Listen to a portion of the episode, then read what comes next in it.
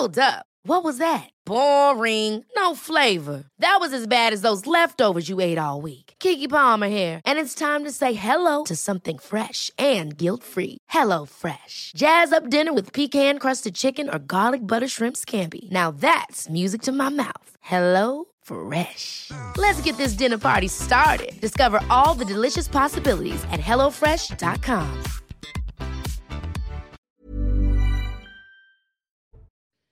Bonsoir à tous et bonsoir à toutes. Bienvenue dans Punchline. Ce soir sur CNews, l'horreur au procès de l'attentat de Nice, la vidéo de 4 minutes 17 où l'on voit le terroriste zigzaguer au milieu de la foule, tuant 86 personnes le 14 juillet 2016, a été diffusée à l'audience aujourd'hui. Le choc et l'effroi, bien sûr, pour les familles des victimes qui ont souhaité la visionner. On sera sur place dans un instant avec notre envoyé spécial, Noémie Schulz. On parlera aussi de la violence dans les transports en commun des grandes villes, une hausse sensible qui va du vol sans violence jusqu'aux agressions sexuelles. À quoi est-ce dû? Explication dans un instant. Enfin, toujours les économies d'énergie au programme du gouvernement après l'annonce des primes de 100 à 200 euros pour les ménages les plus modestes. La ministre de la Transition énergétique met la pression sur les entreprises. On l'entendra évidemment dans Punchline aujourd'hui. On va évoquer tous ces sujets d'actualité avec euh, nos invités. Nous sommes avec Eric Nolot, journaliste et écrivain. Bonsoir, merci d'être avec nous, cher Eric. Joseph Massescaron est là, écrivain. Bonsoir à vous. Et Céline Pina, essayiste. Bonsoir, ma chère Céline. On va prendre euh, tout de suite euh, la direction du procès des attentats de Nice avec la présentation des images vidéo euh, surveillance de ce qui s'est passé ce terrible 14 juillet 2016. Euh, Noémie Schulz est, pour nous évidemment euh, sur place. Bonsoir Noémie, vous êtes avec Antoine Durand. ma première question, elle est simple. Vous étiez dans la salle au moment où cette vidéo d'horreur a été diffusée. D'abord, on pense à vous, à vous tous qui avez vécu ces images. Ça ne doit pas être facile à encaisser, et encore moins pour les familles des victimes. On va y venir dans un instant. mais d'abord, qu'est-ce que vous avez vu? Qu'est-ce que montrent ces images? Ces images, c'est un montage hein, de toutes les caméras de vidéosurveillance de la ville de Nice euh, qui ont filmé la promenade des Anglais euh, ce soir-là et qui donc ont, saisi les, images de cette terrible euh, attaque.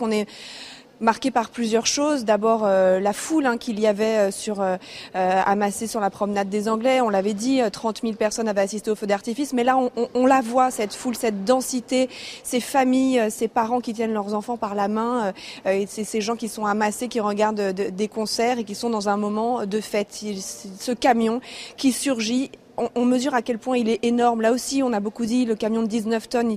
Il, faut euh, mesurer ce que c'est. En fait, c'est un très gros camion et on le voit quand il est à côté des, euh, voitures et, bien sûr à côté des, euh, des passants. Il est, il est, gigantesque. Il arrive, il roule très vite sur le trottoir. Il fait des embardées à gauche, à droite et ça n'a rien d'une conduite erratique. C'est bien la conduite de quelqu'un qui vise, qui cible les groupes, les groupes, qui va chercher à percuter un étal de bonbons, qui va faucher exprès des enfants. J'ai été marqué aussi par le courage de, ces hommes, euh, ces, hommes qui courent après le, camion. Euh, L'un va essayer de monter sur le marchepied pour ouvrir la, portière, un autre à vélo le suit, un autre à scooter va jeter son scooter sous, les roues. Tous vont tenter en, vain de, l'arrêter euh, sans, y parvenir. Et puis enfin, au bout de ces longues minutes, le camion qui, s'arrête. Et là, on voit l'avant, le capot totalement détruit, signe de la violence des chocs pendant les 4 minutes 17 de l'attaque, ces 4 minutes 17 d'épouvante. Noémie, est-ce qu'on voit vraiment le, terroriste zigzaguer, mais pour viser euh, les gens, les enfants, les femmes qui étaient là sur la promenade ah oui, c'est très clair. Hein, ce, ce, ce, camion, il va à gauche, euh, à droite, euh, et il, il, il, va là où il y a le, le, plus de, de, de monde. C'est très frappant. Il y a des moments où, où les gens l'aperçoivent et donc euh, un peu et heureusement la, la, la, promenade s'éclaircit. Et puis plus il avance, plus il y a de monde et plus ça devient compliqué. Et puis euh, il, y a, il y a ces images terribles à la toute fin où on voit les gens qui font face visiblement, qui regardent un, un, concert et donc le camion arrive dans, dans leur dos. Ils ne le voient pas puisqu'il il, il, est dans leur dos. Ils ne l'entendent pas parce qu'ils sont en train de regarder un, concert. Et donc on voit ce, camion qui, les fauche. Là, je vous avoue que j'ai pas toujours tout regardé, euh, mais il a, les gens disparaissent hein, sous ce camion et on voit dans son sillage euh, les corps des, victimes. On imagine que c'est des images qui vont vous hanter pour longtemps, Noémie. Dans le public, il y avait des rescapés, des familles de victimes qui ont pris la décision de voir euh, ces images, quitte à revivre ces moments d'horreur. Oui, ce qu'il faut savoir, c'est que une des raisons pour lesquelles cette vidéo a été projetée, c'est parce que de nombreux avocats de parties civiles, donc de victimes, en avaient fait la demande en disant que leurs clients avaient besoin pour comprendre pourquoi ils avaient échappé au, camion ou pour ou pour que la cour d'assises mesure à quel point, même si on n'a pas été touché euh, euh, physiquement, eh bien le fait d'avoir assisté euh, en direct à cette scène était traumatisant et en a fait des blessés psychiques. Et donc ils étaient assez nombreux, peut-être une cinquantaine ici à Paris, mais on imagine aussi un certain nombre à Nice. le président a en garde plusieurs fois et juste avant la diffusion, il a dit personne n'est obligé de rester. Vous pouvez quitter la, salle d'audience. Il y avait aussi des psychologues qui étaient présents euh, en masse dans la salle, ce qui n'a pas empêché euh, euh, à, certains moments d'entendre des cris, des, murmures d'effroi et puis ce long gémissement à un moment d'une femme qui s'est levée en pleurs et qui a quitté la, salle d'audience. C'est toujours des, moments qui, qui vous brisent le cœur. Merci beaucoup, euh, Noémie Schulz, pour ce récit glaçant de ce que vous avez vécu euh, tout à l'heure dans cette euh, salle d'audience avec Antoine Durand. Merci beaucoup pour la façon dont vous nous l'avez restitué. Éric Nolot, c'était important pour les familles des victimes, de, ben, à la fois de s'infliger ça, mais de peut-être d'exorciser ce traumatisme. D'abord, c'est un sujet sur lequel on ne s'exprime pas avec légèreté. Moi, je crois néanmoins qu'il fallait montrer ces images, si évidemment telle était la volonté des familles et des rescapés. Pourquoi fallait-il montrer ces images Pour que notre sentiment d'horreur, notre sentiment d'indignation reste intact, en plus de, de, satisfaire une partie des, parties civiles qui voulaient voir ce qui s'était passé. Voilà, ça permet de mettre des images sur le, drame qu'ils ont, mhm. qu'ils ont vécu, qu'on ne peut qu'imaginer. Mais je vois que par rapport à d'autres attentats, aux, attentats du 13 novembre, c'était un peu en retrait. Je trouvais que notre euh, sentiment d'indignation, notre sentiment d'horreur était mhm. en retrait, peut-être que parce qu'il n'y avait pas le principal coupable. Le principal coupable ne répondait pas de, de, ces actes.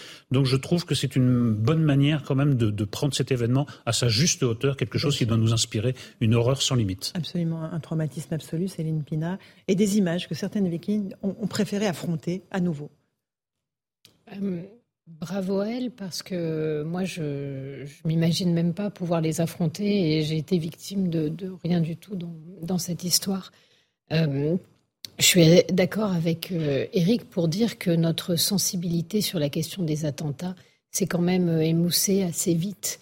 la preuve d'ailleurs, je me souviens qu'au moment de Samuel Paty, on a dit là, vraiment, plus rien ne pourra être supporté, mais pas du tout.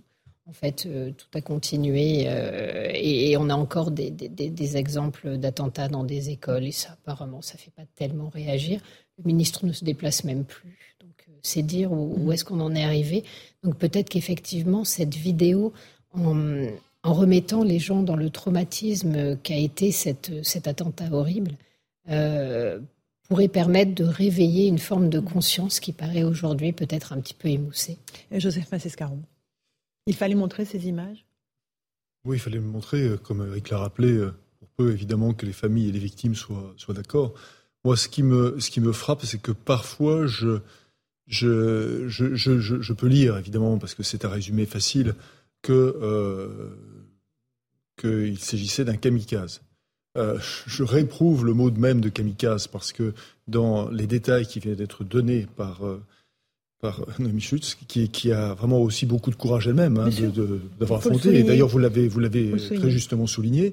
Euh, moi, ce qui me frappe, ce que je retiens, c'est, le mot zigzag. C'est-à-dire que la personne, avec euh, au cours, a, a, essayé de faire le maximum de dégâts. C'est-à-dire le, le, mm. mais de dégâts humains, pas de dégâts matériels, pas quelque chose de spectaculaire. C'est-à-dire que la seule chose, c'est qu'on est dans la barbarie pure et ordinaire, c'est la volonté de tuer. Donc, c'est pas un kamikaze, c'est un salopard. Bien, entendons-nous. Et c'est ça qui me frappe, c'est ce zigzag et la manière dont, c'était rendu, en effet, elle en a très bien parlé, parce que je, enfin, je crois qu'on a tous visualisé, mhm. euh, sans, sans, avoir vu cette, euh, cette vidéo, l'horreur de la scène. Absolument, avec euh, cette volonté d'aller, même des enfants, aller écraser des enfants. Mais... Oui, mais telle qu'elle est décrite, cette vidéo, que pour ma part, je ne souhaiterais pas voir, je le, dis, je le dis franchement, hein, mhm. mais c'est un résumé de l'humanité. Il y a un salaud et des héros, les gens qui mhm. essayent d'arrêter le, le, camion, et il y a les innocents. Voilà, un héros. Absolument. Des héros, un salaud et les victimes innocentes. Donc, il y a malheureusement le résumé de ce que nous vivons et revivons. Et là, c'est intervalle On va juste écouter le, témoignage d'une femme rescapée de cet attentat qui a souhaité, euh, elle, regarder ces images. Je suis moi-même rescapée, enfin victime rescapée de l'attentat de Nice à quelques secondes près, si vous voulez. Et euh, je pense qu'un retour en arrière était nécessaire également pour une reconstruction, une reconstruction future. J'ai ressenti des images de terreur qui sont indescriptibles, si vous voulez. Euh, des moments terrifiants, des moments euh, apocalyptiques, je dirais, qu'on ne peut pas décrire euh, tant qu'on l'a pas vu, tant qu'on l'a pas subi, je dirais. Voyez. Je suis restée dans la salle volontairement. mon mari est un ancien officier de marine qui était quand même très solide de caractère, mais il n'a pas voulu m'accompagner, il n'a pas souhaité m'accompagner malgré qu'il se sentait très solide de venir. Au dernier moment, il a abandonné l'idée de venir mais j'ai fait confiance à ma petite voix, si vous voulez. J'ai tenu absolument à, regarder cette vidéo, car euh, j'ai décidé de témoigner le 22 septembre à la Cour, à Paris, et euh, il m'était nécessaire de regarder cette vidéo, je dirais avec un peu de stoïcisme quand même, mais euh, je ne le regrette pas. Voilà, pas de regret pour cette victime. Joseph, un dernier mot. Cette de, de, de, vidéo, pardon, je viens dessus, est, est quand même très importante parce que aujourd'hui, euh, vu, euh, pardon, vu l'état de désinformation auquel on peut mmh. avoir assisté, il est possible mmh. hein, que nous tous, mmh. dans euh, même peut-être dans cinq ans, on, remettre en cause ce qui est passé, ce, qui s'est passé. Voilà. Alors, Céline, un dernier mot. Oui, peut-être parler de la détermination euh, de l'homme qui est décrit euh, par les zigzags que fait le camion et qui parle aussi de la déshumanisation du regard qu'il porte euh, sur autrui. Et cette déshumanisation, elle est construite. C'est-à-dire qu'il y a tout un, discours des djihadistes qui vise à retirer du monde de l'humanité tous ceux qui ne pensent pas comme eux, qui ne, ne sont pas comme eux. Et cette déshumanisation, elle est idéologique. Mhm. Et je pense qu'elle se traduit euh, dans les mouvements du camion et c'est important du coup de le, montrer. Mhm. C'est pas euh, à la limite l'homme est fou, il appuie sur la pédale et il laisse aller. Non, là il reste en contrôle tout le temps parce que justement il doit tuer le maximum de gens parce que ces gens-là doivent être éliminés. Mhm. Et c'est là où on passe de la folie à quelque chose qui baigne quand même dans un substrat idéologique et dans une forme de pensée et dans un construit. Bien sûr. Euh, Joseph? Maintenant, ce que vient de nous rappeler aussi, ce que vient de nous rappeler aussi les attentats de Nice, ce que l'on sait, il y a une étude qui a été faite par euh, Fondapol et qui parle justement de l'ensemble des attentats islamistes, notamment les attentats islamistes en, Europe. Mhm. Et on voit bien que la France est particulièrement touchée. Et quand même, à un moment donné, il convient de s'interroger de la raison mhm. pour laquelle la France est particulièrement touchée. Il est 17h, euh, euh, on est en direct euh, sur CNews dans Punchline. on va faire le rappel des titres de l'actualité avec Mathieu Devez s'il est là. Mathieu, à vous. Il n'est pas encore là. Alors, ça sera dans un instant. Eric Nolot, un, dernier mot peut-être sur ces attentats de Nice? Cet attentat de Nice et cette audience éprouvante. Je trouve que Joseph a soulevé un point important, c'est qu'il faut combattre le, terrorisme, certes d'aujourd'hui, mais c'est probable suite avec le révisionnisme.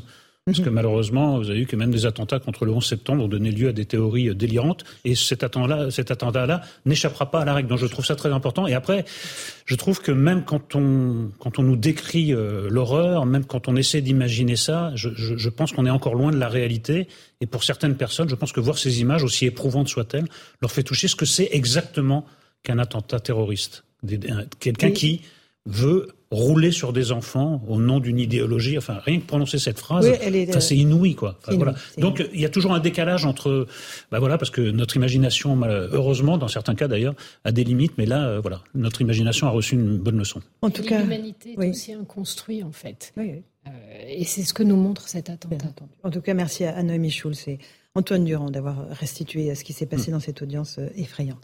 On va parler de sécurité, euh, sécurité avec les violences qui se banalisent dans les transports en commun depuis dix ans. Euh, la hausse a été quantifiée, plus 4% en 2021 par rapport à 2020. Ce sont plus de 4000 victimes supplémentaires. Explication d'Amaury Boucaud.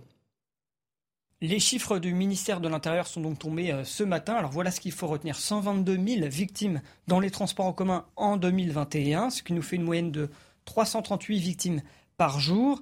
Euh, c'est 4% de plus euh, que par rapport à 2020, l'année précédente.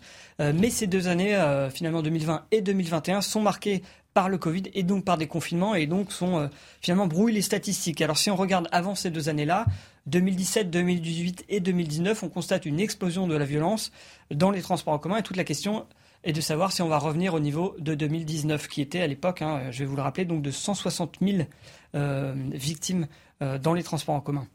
Alors, les euh, transports en commun sont des lieux particuliers, hein, puisque ce sont des lieux clos avec une forte promiscuité. Ce sont donc des milieux à risque où il y a d'ailleurs un large réseau euh, de caméras de surveillance, mais aussi des, services de sécurité dédiés.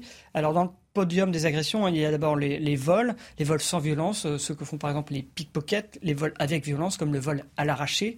Et puis il y a aussi les agressions physiques qui arrivent en deuxième. Et puis enfin en troisième, les agressions sexuelles qui sont euh, les agressions qui augmentent le plus hein, dans les statistiques.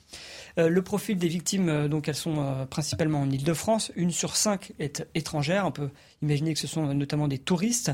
Les femmes sont davantage victimes de vols et agressions sexuelles, tandis que les hommes sont plutôt victimes des coups et blessures. Euh, quant au profil des agresseurs, hein, ce sont euh, surtout des étrangers, hein, puisqu'ils sont 56% à l'être. Euh, un tiers sont également des mineurs, et particulièrement dans les vols sans violence, où ce sont souvent des mineurs et des femmes, donc des jeunes femmes, pour 77% qui appartiennent à des réseaux. Merci pour ces explications, ces chiffres du ministère de l'Intérieur, Eric Nolot. on voit que le phénomène est général. Hein, c'est pas que le grand banditisme, c'est voilà, c'est ces vols dans les transports en commun et ces agressions sexuelles. Moi, j'en appelle à une forme de révolution copernicienne. Alors, ça passe par le langage. Il faut peut-être changer le langage. Je trouve qu'il y a dans cette appellation de faits divers quelque chose qui minimise un peu à la fois la gravité et le, nombre des choses. Faits divers, on a un peu l'impression, bah, ça fait partie bah, de la vie courante. Vous prenez les transports en commun, vous avez une chance sur, je sais pas, il faudrait calculer, de vous faire agresser, de, de, vous faire voler. Le droit à la sécurité, c'est un droit fondamental. Les gens prennent pas le métro ou le RER e pour aller en vacances, ils prennent pour euh, aller au travail ou en revenir. Donc, il me semble que la sécurité pour exercer ce droit au travail devrait être une priorité absolue. Il y a une majorité euh, d'étrangers qui, est impliquée. On a tous vu dans le métro quand il y a des gangs de l'Est qui ont dressé des gamins à être euh, mhm. des pickpockets. Ils, ils sont souvent armés au moins d'un couteau. Et donc, le paquet devrait être mis pour euh, pour euh, en venir, à bout de cette délinquance du quotidien qui pourrit la vie. Et je dis qu'il faut en, finir avec faits divers, puisqu'il y a quand même un certain nombre de victimes qui restent traumatisées. C'est traumatisant même de se faire voler, c'est traumatisant évidemment de se faire agresser sexuellement. Vous avez vu que c'est quand même la troisième, le troisième source de délices qui est quand même incroyable. Et les vols sont parfois avec beaucoup de violence. Et euh, j'ajoute un point qui peut paraître secondaire, mais enfin, il me semble qu'il faut quand même l'aborder, c'est que les étrangers sont souvent victimes. Donc il y a quand même une image, en plus de la France, qui est salement amochée. On l'a vu au Stade de France, euh, ça a commencé aussi dans les transports en commun, les, les, problèmes. Moi, je, je, je pense qu'il n'y a pas plus urgent que de s'attaquer à ce problème. À cette délinquance-là, dans les transports en commun. Joseph Massescaron je, je, reviens sur, euh, sur ce que vient de dire Eric, Eric Nolot sur ne pas réduire ça à un fait divers. Euh, c'est difficile, de, en effet, de le réduire à un fait divers. Autrefois, euh, bien sûr, il y a toujours eu une insécurité dans le métro. Ça, on est, on est tous d'accord. La, nouveauté, la nouveauté, il me semble, alors pas, d'abord un, pas à ce niveau, donc il y a un moment donné où la différence, c'est plus une différence d'échelle, c'est une différence de nature. Mais en plus, il y a une atmosphère générale, parce que là, vous avez, on a fait euh, des diverses catégories, diverses catégories, mais vous pouvez très bien passer de l'un à l'autre sans raison. C'est-à-dire, vous pouvez très bien, l'agression sexuelle peut se transformer en vol, en ceci, en cela. Alors qu'avant, il y avait un, c'était compartimenté. C'est très important, ça. Il y a une atmosphère générale, pardon, qui est, disons le mot, pourri. Voilà. Et ça, on n'est pas dans le fait divers. On est, à mon sens, dans le fait de civilisation. C'est-à-dire que quand vous passez d'éléments qui sont des éléments où il y a des, en effet des, risques, euh, euh, tant, tant, de pourcentage que vous cessiez agresser, comme partout ailleurs, à le fait qu'un endroit précis devienne une jungle et qu'il est dangereux, voilà, par exemple pour une jeune fille d'y de, d'y aller, euh, et quelle que soit l'heure, hein, pas forcément le soir, quelle que soit la manière dont elle est habillée, bref. Donc il y a, y a, vraiment un, un, basculement total. À cela, je vais ajouter quelque chose. Eric aussi a parlé des étrangers. Moi, je vais parler des JO. Hein. Les Jeux Olympiques. Les Jeux Olympiques. Mhm. Bon courage. Bon courage. Je ne sais pas eu d'ailleurs qui a eu l'idée, pour moi, hein, euh, saugrenue, je, vais me faire pourrir aussi dans les réseaux sociaux, peu importe. Mais non, non, mais de, de, de, de, ces Jeux Olympiques, de ces Jeux Olympiques dans cette ville, dans cette ville qui est à volo. Ça lui permettra pas de rayonner à cette capitale française Mais pas du tout. Mais dans pas le monde du entier tout. Mais pas absolument pas. Oui, c'est ça. Euh, non, je, je, ne le pense pas. C'est-à-dire que, euh, c'est-à-dire que les, mais pour les, les, étrangers qui vont venir en France, ça va être, mais enfin, ça va être terrible. Objectivement, ça va être terrible. Et je ne crois pas que ce soit des recrutements accélérés ou des formations. Euh, Joseph. Mais parce qu'on est, on, on, va vers une situation apocalyptique. Il y a la jurisprudence du Stade de France quand même. C'est un événement beaucoup entendu, plus limité que les Jeux Olympiques. Moi, moi, franchement, il faut le dire. C'est un événement dont je reste encore euh, sidéré.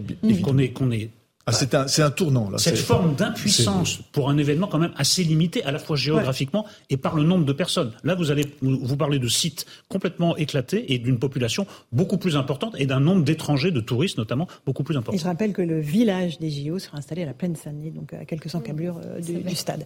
Euh, Céline Pina, un mot. Attends, attendez, on va peut-être juste écouter les Français sur est-ce qu'ils veulent plus de sécurité dans les transports en commun? Et après, je vous passe la parole. Oui, évidemment, ils vont pas nous dire non, mais ils vont nous expliquer quelques nuances. Écoutez-les.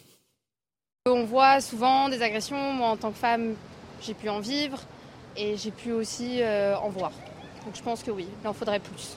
Avec tout ce qu'on entend en ce moment, euh, pourquoi pas euh, C'est vrai qu'on entend aussi et là qu'il y a des agressions. Donc si la seule manière de répondre à ça, c'est des présences policières pour que les gens se sentent plus en sécurité ou pour réguler tout ce qui peut se passer, oui. Je suis pas sûre que ce soit un problème de force de l'ordre. Peut-être plus un problème d'éducation et de regard. Mais euh, pourquoi pas avoir des gens un peu plus présents de la RATP qui soient dans les rames? Voilà, est-ce que c'est un problème de plus de force de l'ordre ou de civilité, de citoyenneté, quoi, en fait? Cette jeune fille dit aussi, pardon, que c'est une question de regard. Hein.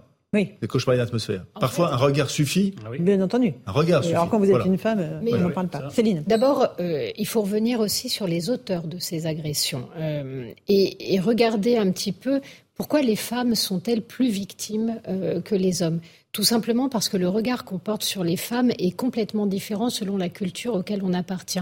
On se gosse beaucoup de nos pays en disant, regardez, euh, ils parlent d'égalité euh, homme-femme, la vérité c'est qu'elles sont moins payées, etc. Sauf que quand un pays affiche dans son contrat social l'égalité homme-femme, ça change très concrètement le statut, la place de la femme et la manière dont elle est envisagée. Et dans énormément de pays dans le monde, euh, la femme est considérée comme inférieure. Si elle est autonome, si elle travaille, c'est une semi-pute. Euh, suivant la manière dont elle s'habille, si elle n'est pas couverte des pieds à la tête, c'est une pute. Si elle ose sortir sans homme, elle est donc accessible. Ce regard-là sur la femme, il existe et il ne faut pas le nier. Mhm. il y a euh, notamment chez euh, J'imagine que vous utilisez le, ce mot-là pour choquer, pour marquer, quoi. Non seulement pour parce marquer, que le langage utilisé. non seulement pour marquer, mais parce que c'est le, le, langage utilisé, c'est ce qu'on entend. une des manières de qualifier les femmes euh, quand on veut les dévaloriser, c'est de les traiter ainsi et avec ce mot-là. Pas péripatéticienne, mmh. pas prostituée, pas fille légère, pas fille de petite vertu. Non, c'est pute. Et la pute, on a le droit de l'agresser. Ça la déshumanise. Ce qui est, assez horrible parce mm. que même une pute a droit au respect si c'est son métier. Mais en l'occurrence, là, c'est pas le cas. Et donc, ça parle aussi, euh, quelque part, de cohabitation sur le même territoire de cultures qui ne sont pas compatibles et du fait qu'on ne sait pas répondre à ces agressions-là. Je pense par exemple au cas des mineurs isolés qui sont très souvent, malheureusement, euh, dans beaucoup d'affaires de, de, ce type, euh, bah, la question, c'est euh, si en même temps on ne peut pas avoir des autorisations de reconduite à la frontière, si on ne peut pas expulser un certain nombre de personnes, et si en même temps la réponse pénale est ridicule, euh, mmh. franchement, pourquoi est-ce que ça changerait? Même si on mettait plus de, monde, si on ne mmh. peut, si on n'a pas de réponse pénale adaptée, et en plus, euh, que ce qu'on constate de plus en plus dans le métro, l'absence, vous n'avez plus aujourd'hui de gens pour vous vendre des tickets, vous n'avez plus de mm. personnes sur les quais, vous êtes seul dans un métro. Eric Nolot et Joseph Massescaron.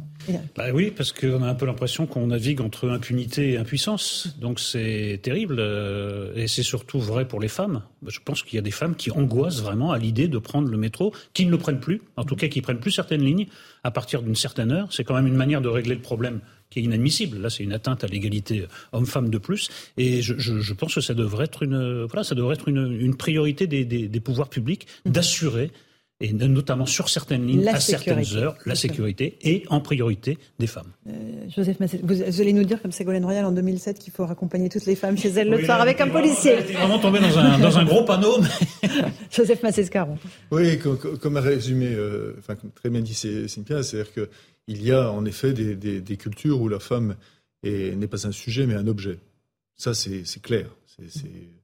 Euh, sur la question, je reviens quand même sur la question du regard, parce que ça, peut paraître neutre, euh, le regard, mais euh, combien de fois il y a un, jeu, vous êtes dans le métro, et il, y a un, jeu de regard, c'est-à-dire il y a une provocation. Il y a, tu vas baisser les yeux. Si tu baisses pas les yeux, à ce moment-là, qu'est-ce que tu me veux? Tu me manques de respect. Et à ce mhm. moment-là, c'est c'est l'engrenage. Et, mais vraiment, tout aujourd'hui peut arriver. Je, moi, franchement, j'ai envie de dire hein, à ceux qui nous gouvernent, parfois, euh, même si moi j'ai d'autres moyens de transport comme tout le monde. Prenez le métro. Ouais, prenez le métro. Non, franchement, prenez le métro, quoi. Prenez le métro pour voir. Non, mais vraiment, faites cette expérience, quoi. Euh, et puis vous n'aurez pas l'expérience de baladure qui disait oh il fait chaud. Non, euh, non, prenez le, prenez le métro, prenez le métro. Et, et, et, rendez-vous compte que vivez la vie des vrais Français. Non, mais il y a une il y a une tension. Il y a une tension sociale, mais extrêmement forte. Mais extrêmement C'est-à-dire que le moins de signes distinctifs sur vous, mais la vous moindre chose comme si peut faire basculer aujourd'hui. Vous êtes témoin d'un incident, une agression verbale ou une agression tout court. Et eh ben maintenant, tout le monde réfléchit avant d'intervenir, de, parce que vous vous dites, le type dans sa poche, ce qui n'était pas forcément le cas, au couteau minimum. Mais le couteau déjà, ça peut faire très mal. Hein. Donc les gens baissent les yeux. Euh, quelqu'un arrive euh, en mettant la musique à fond, bah, vous lui dites pas de baisser le son parce que vous dites euh, ça peut dégénérer en autre chose. Donc il y a une tension qui quand même, moi j'ai pas connu, je suis un usager du métro depuis quand même à Paris depuis une quarantaine d'années. Je trouve que l'atmosphère a beaucoup changé. Donc il mm. serait temps quand même d'agir. Quand vous êtes une femme, en fait, vous ne croisez pas le regard. Il n'y a pas de mesure par le regard parce que de toute façon, de façon inconsciente, vous êtes ah, entraîné à ne croiser aucun regard, et à baisser les yeux en permanence. Mm. Et c'est un gage de tranquillité. C'est horrible d'en arriver là. C'est terrible. Oui, parce qu'on intériorise euh, la situation au lieu d'y remédier. On, intériorise la menace en permanence. On se résigne. On se résigne. Euh, J'aimerais qu'on garde quelques minutes pour évoquer euh, le sujet du rapatriement des familles djihadistes. Vous savez que hier, la France a été rappelée à l'ordre par la Cour européenne des droits de l'homme, qui est un organisme supranational. Euh, on sait que voilà un certain nombre de ces djihadistes femmes et enfants ont été rapatriés déjà au mois de juillet. La surprise, c'est qu'on a appris que parmi ces femmes, il y avait une femme, euh, la femme de Sami Amimour, le terroriste, un des terroristes du Bataclan, qui évidemment non seulement s'est félicité des actions terroristes de son mari, mais s'était rendue en Syrie pour participer aussi, disait-elle, à des actes terroristes. Elle a été écrouée, mise en examen et écrouée. Ses enfants ont été placés à l'aide sociale à l'enfance.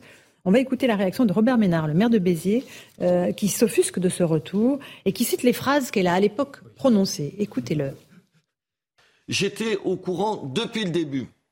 J'ai encouragé mon, mari à partir pour terroriser le peuple français.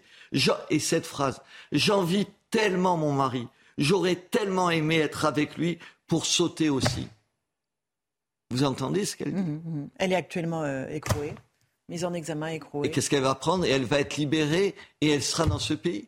Mais attendez, il peut lui arriver ce qu'elle veut ailleurs, dans ces pays qu'elle a choisis, quand elle a trahi notre pays, qu'elle aille se faire voir. Moi, je n'ai aucun sentiment, aucune compassion, aucune excuse, excuse pour une personne comme ça, et d'autres, parce qu'on aurait pu en citer d'autres, comme ça. Attendez, la CEDH, maintenant, on arrête on arrête. Écoutez, moi j'ai passé ma vie à défendre les droits de l'homme. Mm, mm. Mais à ce point, quand la défense des droits de l'homme se retourne contre les intérêts de votre pays, vous avez envie, de vous, de voir cette dame avec ce que je viens de citer, ce que vous avez dit, dans les rues de la France. Vous êtes sûr, vous, que dans 10 ans, dans 15 ans, elle sera pas avec les mêmes idées dans sa tête, avec la même haine de ce pays?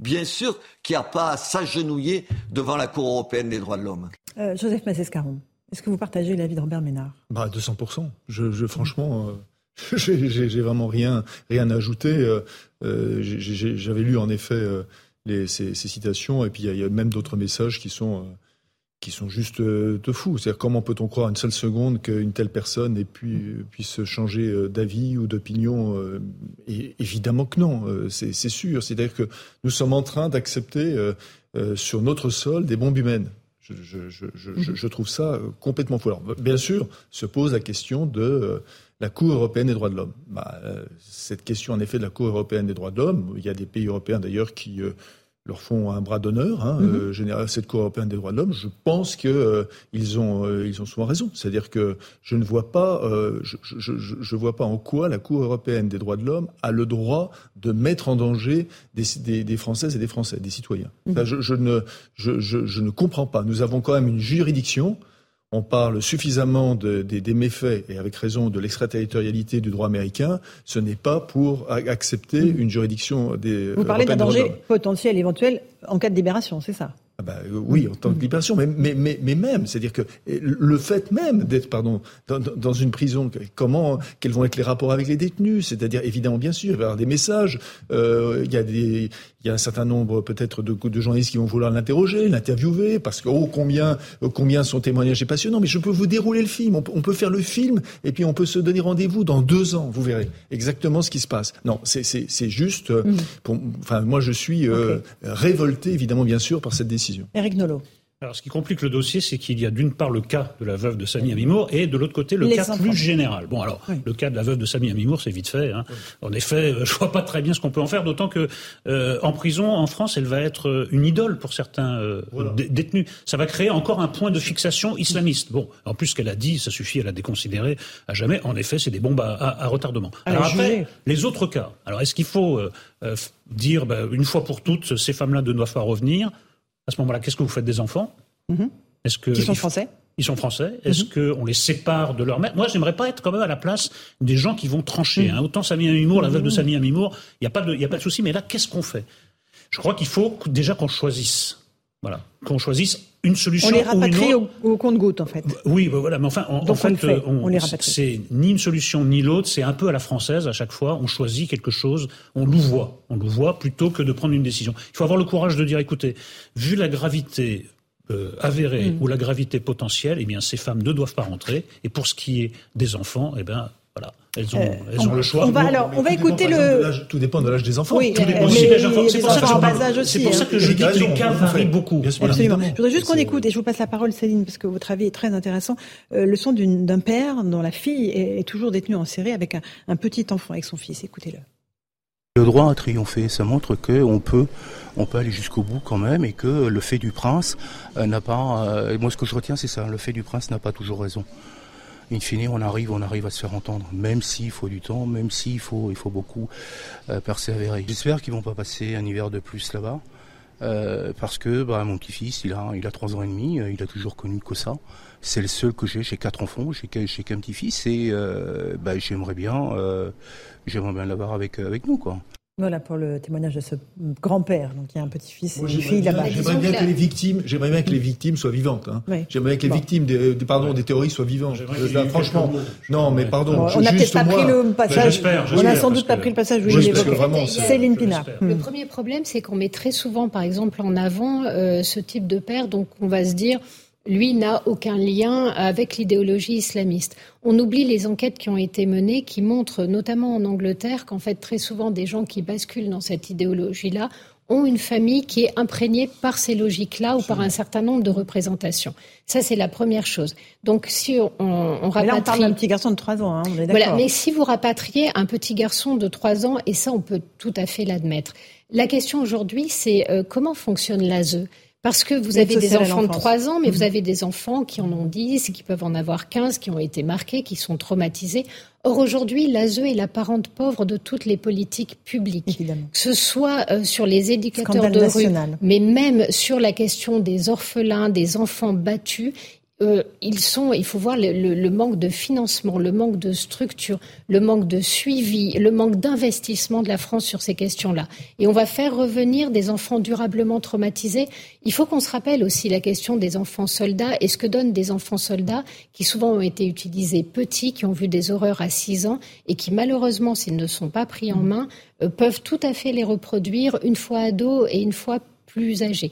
Donc toutes ces questions-là, elles doivent être traitées. Si on veut les accueillir, mhm. il faut le faire, mais il y a un investissement massif. Alors et sur les femmes, juste sur ces enfants qui ont été accueillis au mois de juillet, ils sont suivis par l'état social à l'enfance et il y a tout un suivi euh, psychologique qui, est mené avec eux. Ben, vérifions, parce que moi je me souviens qu'on a accueilli, euh, d'avoir accueilli par exemple des réfugiés avec un État qui nous disait voilà toutes mhm. les aides dont vous allez bénéficier. Les aides n'étaient pas au rendez-vous une fois qu'ils étaient sur place. Donc il, faut, il faut vérifier. Et enfin, la question des femmes. J'ai beaucoup apprécié ce que vous avez dit, Laurence. Vous avez dit femmes djihadistes et pas femmes de djihadistes. Le problème, c'est que quand on reste euh, dans cet univers-là pendant des années, il y a des femmes qui sont restées 3, 4, 5 ans je suis désolée, mais euh, on est imprégné par cela. On participe à des actes horribles et ces femmes ne peuvent pas dire oh ben non moi j'étais juste à la maison en train de faire la popote pour mon mari qui revenait d'avoir tranché des têtes et qui était un peu fatigué. C'est pas mmh, vrai. Donc, euh, je trouve qu'il y a une forme de, de mensonge et d'hypocrisie quant à la position de la CEDH. Je suis entièrement d'accord avec Robert Ménard. Je dirais même plus, je trouve que nous, on a eu une lâcheté, c'est de ne pas avoir le courage de déchoir ces personnes de la nationalité française. Aujourd'hui, quel droit ont-elles des apatrides, Céline? Apatrides eh ben, écoutez, euh, on, a fait, on a fait des choses atroces, c'est-à-dire qu'on a fait. On sépare les mères des enfants et on fait des mères des apatrides. Ben, séparer les mères des enfants, je crois que c'est nécessaire. À un moment donné, ils le sont quand ils arrivent en France. À un moment donné, il faut quand même reconnaître. Moi, je, je trouve qu'il y a des choses assez atroces. C'est que vous avez aujourd'hui, par exemple, des enfants incestés ou des enfants battus qui sont obligés de voir régulièrement leurs parents, quand bien même ils expliquent qu'ils ne le veulent pas. Cette idéologie du lien, elle est folle. Il y a des parents qui sont toxiques. Il y a des moments où il vaut mieux être séparé de ses parents, évidemment courage intellectuel jusqu'au bout et, changer le droit. Parce que là, en fait, il y a une opposition entre l'émotion qu'a exprimé cet homme, par exemple, qui se, et qui se réclame du droit, et nous, notre autre émotion, on se dit, bah non, parce que le droit, là, nous le trouvons injuste, nous trouvons mm. qu'il crée des, des, situations qui sont insupportables. À ce moment-là, il faut changer le, droit. par rapport à la CEDH et par rapport à d'autres. Il faut sortir dans ces cas-là. Et eh ben dans ce cas-là, il faut avoir le courage, parce que soit on accepte, et là, on est obligé de se conformer au droit, soit on mm. dit, écoutez, la situation a changé, le droit tel qu'il est ne nous convient plus, nous allons le changer. Mais là, on est entre, comme souvent en France, on est entre les deux. C'est-à-dire qu'on essaie de louvoyer entre le, on le fait à petite dose. Voilà, le faire à petite dose. Écoutez, ça me paraît pas. Euh, voilà, nous sommes un grand pays. Euh, voyons ça en face, voyons cette question en face et changeons là, les lois. Là, on parle de 200 femmes. Enfin, C'est pas non plus une masse innombrable. Euh, non. la France peut gérer enfin, vous voyez Le, problème que c'est quand même. Bien sûr, bien sûr, Allez, on fait une petite pause. On se retrouve dans un instant dans Punchline sur CNews. On parlera de la crise de l'énergie. On sait qu'il y a eu des primes annoncées par le gouvernement. On verra euh, si on peut, euh, on pourra passer l'hiver sans coupure, sans rationnement. On entendra le patron de RTE, réseau de transport de l'énergie. tout de suite. Il est 17h30, bienvenue si vous nous rejoignez à l'instant dans Punchline sur CNews. Tout de suite le rappel des titres de l'actualité avec Mathieu Devez.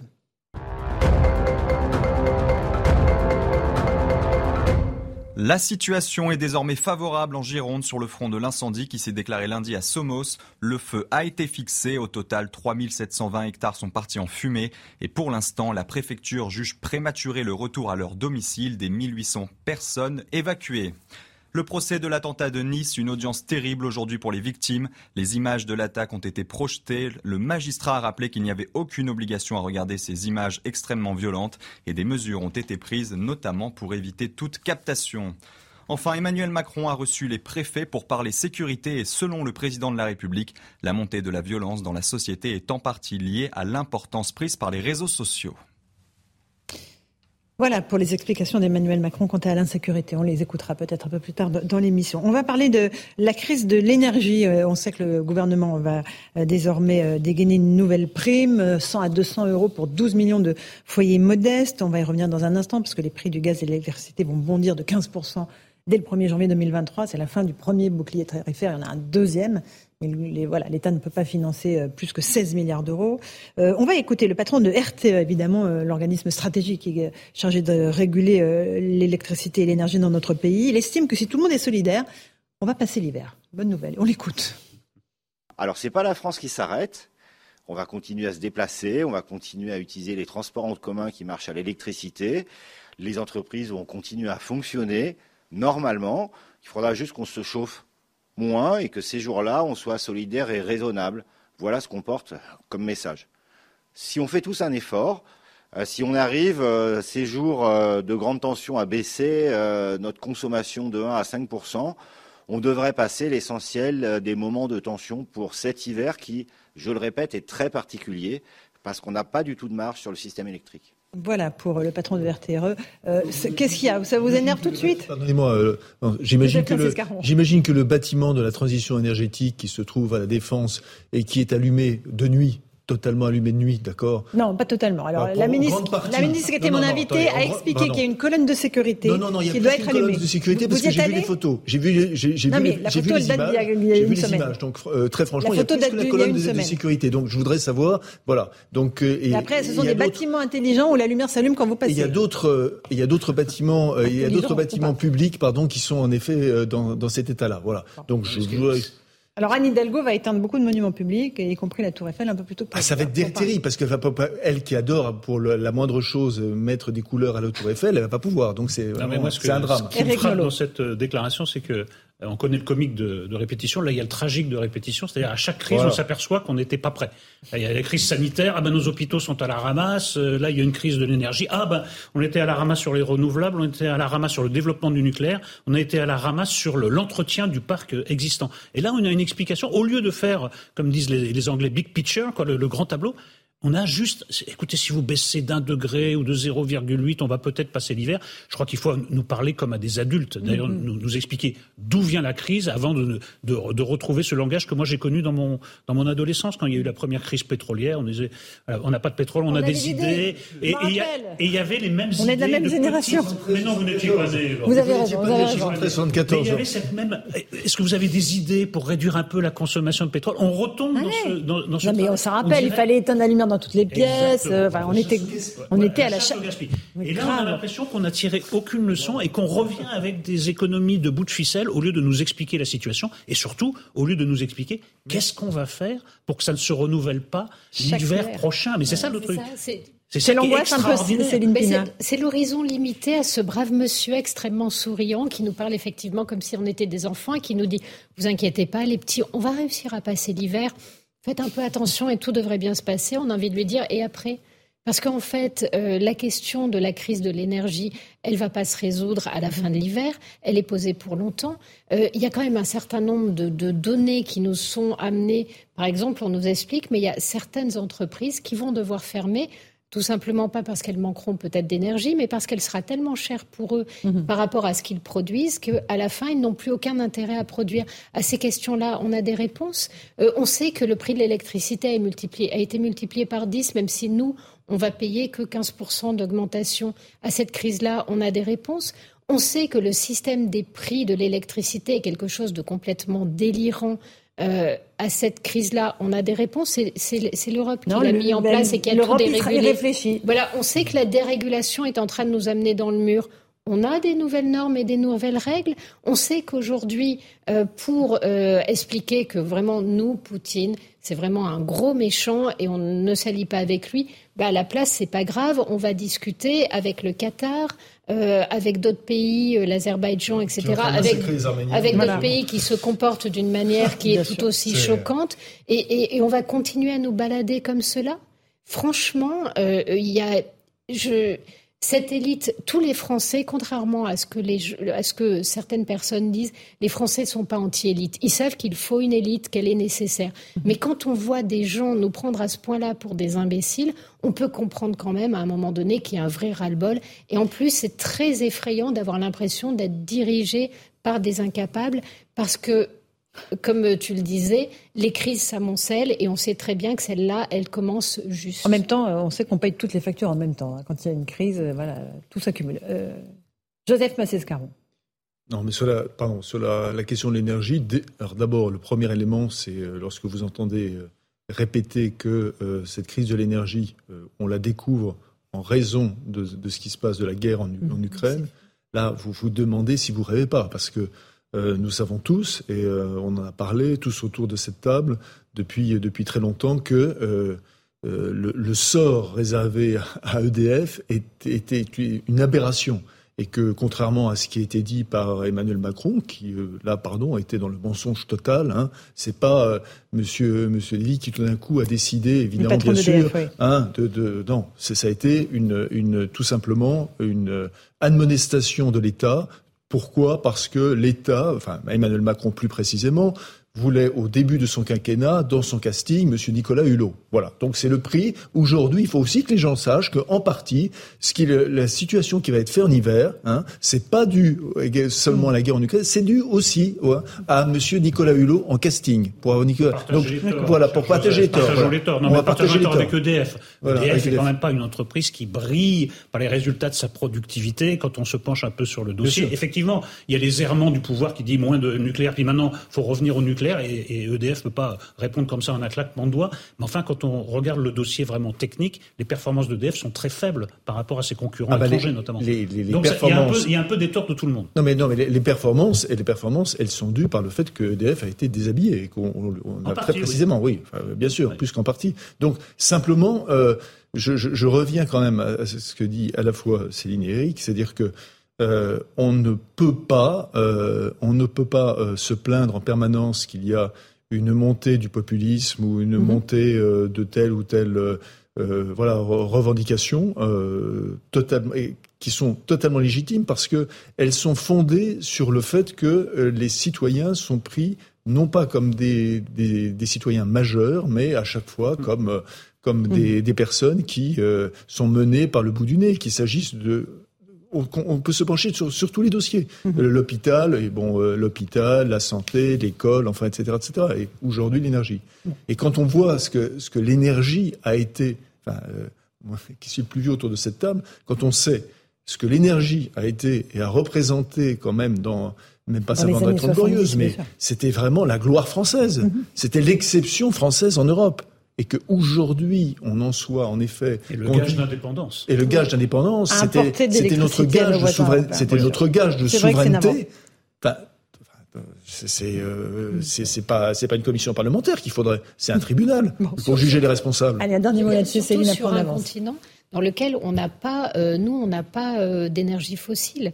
C'est-à-dire que de toute façon, on est dans une situation de dépendance hors le nucléaire parce que un des problèmes de la production, c'est qu'il faut à la fois énormément d'énergie pour faire tourner une, usine. Effectivement, en pédalant pendant trois heures, vous pouvez faire accélérer une voiture si vous arriviez à concentrer l'énergie. C'est pas comme ça que ça se passe. Donc, non seulement on a besoin de beaucoup d'énergie, on a besoin de beaucoup de puissance. Et le seul atout qu'on avait, c'était le nucléaire parce que justement, les autres euh, outils sont pas pilotables. Donc, euh, avoir sincèrement, c'est catastrophique ce qui a été fait et ça a été politique, ça a été décidé par un certain nombre d'hommes qui sont aujourd'hui toujours aux commandes et qui aujourd'hui essaient de nous faire croire qu'on est dans une crise passagère. Alors on va juste, pas vrai. On va juste regarder un reportage de Geoffrey Defebvre pour savoir comment on peut faire des économies d'énergie au cas où on s'en souvienne pas. Qu'est-ce qui consomme le plus dans une maison? Où est-ce qu'on peut un peu euh, rogner? Explication et puis euh, on passera à un autre sujet ensuite. Pour ne pas vous retrouver sans électricité cet hiver, le gestionnaire du réseau électrique français RTE a mis à jour son dispositif d'alerte EcoWatt qui vous permet de voir en temps réel la consommation énergétique en France et ainsi de réguler votre consommation. Pour recevoir des SMS d'alerte, il vous suffit de vous inscrire sur monecowatt.fr en indiquant votre numéro de téléphone, votre mail et votre région. Un code couleur vous précise le niveau de tension du système électrique en temps réel en vert, la consommation est normale, en jaune, la consommation est élevée, en orange, le système électrique est tendu, en rouge, le système électrique est très tendu et les coupures sont inévitables sans baisse de la consommation. Les périodes les plus importantes de consommation d'électricité se situent entre 8h et 13h et entre 18h et 20h. Pour économiser l'électricité, RTE vous invite à certains éco-gestes comme éteindre la lumière dans les pièces inutilisées faire tourner sa machine à laver à heure creuse, débrancher ses appareils électroménagers ou encore baisser de 1 degré les radiateurs. Ces efforts collectifs pourraient permettre de réduire la consommation énergétique de 3000 MW, soit l'équivalent de la consommation annuelle des villes de Lyon, Marseille et Nice réunies. Voilà, et ça permettra d'économiser un peu d'énergie. Tous ces conseils sont des conseils de bon sens. Tous de bon sens. Vraiment, on les a peut-être oubliés. on, était dans on était dans l'abondance énergétique. On, les a pas oubliés. Enfin, le fait de la machine à laver, qui a des, des enfin, enfin, vraiment tous les ménages en, France. Il faut vraiment hors sol pour pas le savoir. Mais, mais oui, il faut vraiment être hors sol. Euh, ce que quand on voit ça avec en plus le code couleur, en fait, euh, et puis aussi avec euh, euh, affiché en permanence hein, le nombre de voilà euh, le, truc de l'énergie, j'ai l'impression que de me retrouver euh, en effet au moment du Covid, voilà, où étaient affichées en permanence les personnes qui étaient hospitalisées. C'était bien pire. C'est non, non, non, non, mais c'est le même. Très, je suis très sérieux. C'est la même. C'est la même démarche intellectuelle. C'est exactement la même. Eric Nolot, un dernier mot. mais ce sentiment de déclassement des Français, il, provient aussi de, ça. Euh, en, l'espace de quelques jours, on vous explique que nous étions une grande puissance nucléaire, à la fois euh, militaire et civile, et que là, notre salut tient au fait que vous allez débrancher ou pas un appareil électrique. Mais c'est sidérant comme dégringolade. Je veux dire que dans, les têtes, on se dit, mais tout d'un coup, ça y est, on est tombé dans un trou. Et, pourtant, ce trou, ben, il était là depuis longtemps, on aurait pu nous, nous prévenir et on aurait pu le reboucher. Ben non, nous allons tomber dedans. Allez, j'aimerais qu'on garde quelques minutes pour parler de ce qui s'est passé en Suède avec la victoire des droites, à la fois la droite euh, modérée et la droite nationaliste. Euh, un scénario qui semblait quasiment impossible il y a quelques mois à peine dans la Suède, qui a été dirigée pendant des années par euh, un gouvernement de gauche. explication de Gauthier Lebret avec un petit parallèle avec la situation en France. Gauthier. Oui, c'est donc une coalition d'union des droites qui s'apprête à gouverner la Suède. L'union des droites, ça ne vous rappelle rien. C'était toute la stratégie d'Éric Zemmour à la dernière euh, présidentielle. Une coalition donc avec quatre partis, dont les démocrates de Suède, classés à l'extrême droite de l'échiquier euh, politique. Ils sont même passés devant la droite classique. C'est tout à fait euh, inédit. C'est le fruit d'une stratégie au long cours. Ça fait 17 ans que Jimmy Akeson eh bien, dirige ce parti. Alors il a engrangé une stratégie de dédiabolisation. Tiens, tiens, ça ne vous rappelle rien là aussi? C'est évidemment toute la stratégie de Marine Le Pen en France. Il a fait la chasse aux néo-nazis et aux nostalgiques DSS. Il a changé le logo de son parti. La torche a laissé la place à une anémone bleue au cœur jaune, aux couleurs de la Suède. Par contre, le Rassemblement national en France a conservé sa flamme. Il a abandonné l'idée d'une sortie de l'Union européenne comme Marine Le Pen en son temps. Il s'est même normalisé jusque dans sa tenue comme Marine Le Pen qui avait exigé la cravate pour ses députés hommes à l'Assemblée. Et puis si le parti a progressé, c'est aussi parce que la Suède a accueilli 300 000 euh, réfugiés pour 10 millions d'habitants. C'est un record en Europe. Il y a aussi de grands problèmes d'insécurité. Alors, est-ce que cette vague populiste va aussi déferler en France? C'est évidemment tout ce qu'espère Marine Le Pen et tout ce que craint Emmanuel Macron. Il veut surtout pas être le président qui va confier les clés dans 4 ans et demi à Marine Le Pen. Sinon, on ne retiendra que cela de lui. Ça n'arrivera peut-être pas en France, mais ça peut arriver dès la semaine prochaine en Italie. Le 25 septembre, les Italiens sont appelés aux urnes. L'archi favorite, c'est Giorgia Meloni, de Frères euh, d'Italie. Elle aussi, elle est à la tête d'une union des droites avec euh, Matteo Salvini et Silvio Berlusconi. Et elle aussi, elle a entrepris un vaste plan de dédiabolisation, puisqu'à 19 ans, eh bien, elle disait tout le bien qu'elle pensait de Benito Mussolini. Eric Nolot, est-ce qu'il faut euh, voilà, euh, regarder ce qui se passe en Suède avec attention? Est-ce que ça peut préfigurer quoi que ce soit en France? On sait qu'il y a loin d'une alliance entre Marine Le Pen ou Éric Zemmour. Oui, mais il faut regarder ça avec beaucoup d'attention parce qu'on parlait des métamorphoses d'un pays, de la France, mhm. puissance nucléaire, un pays qui quémande maintenant l'électricité. Mais alors que dire de la Suède, qui a été, chaque fois qu'on était dans une discussion, euh, l'exemple suédois, le modèle suédois, le modèle suédois, et surtout la social-démocratie suédoise comme euh, réponse à tous les problèmes.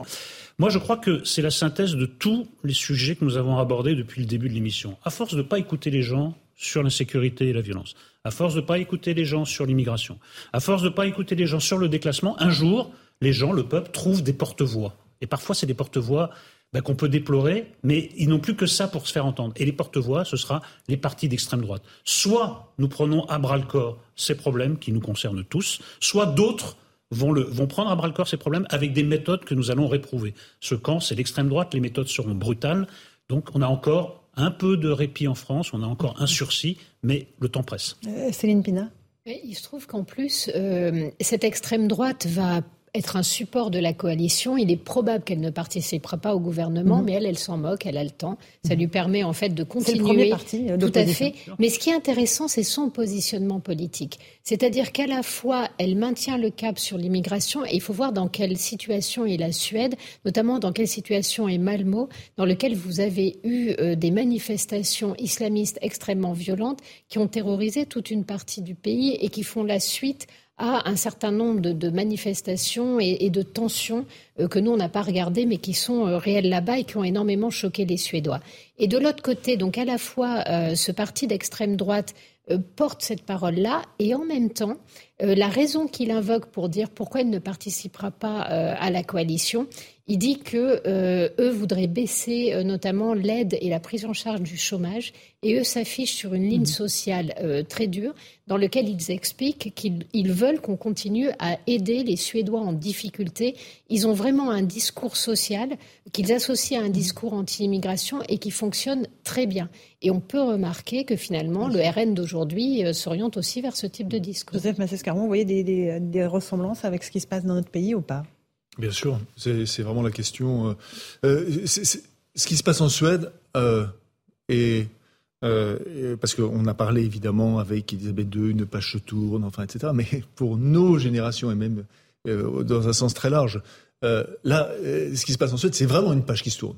Et là, là, c'est pas une page symbolique, c'est une page politique. qui se tournent. Et c'est énorme. C'est énorme parce que personne n'aurait pensé, même il y a encore 5 cinq, ans, que, que, voilà, qu'arriverait au pouvoir ce parti qui, euh, qui il y a encore euh, une dizaine d'années était à 1% et qui aujourd'hui voilà, a dépassé largement voilà, 20,6. Donc c'est, euh, et tout ça, en effet, parce que, entre-temps, la, alors c'est pas la, la social-démocratie totalement, c'est-à-dire c'est pas l'État-providence qui qui chute, parce que l'État-providence en Suède, il, était, il avait en partie disparu, et que justement cet État-providence a été progressivement remplacé par un État-providence pour l'immigration et pour un certain type d'immigration. Et ça depuis 20 ans.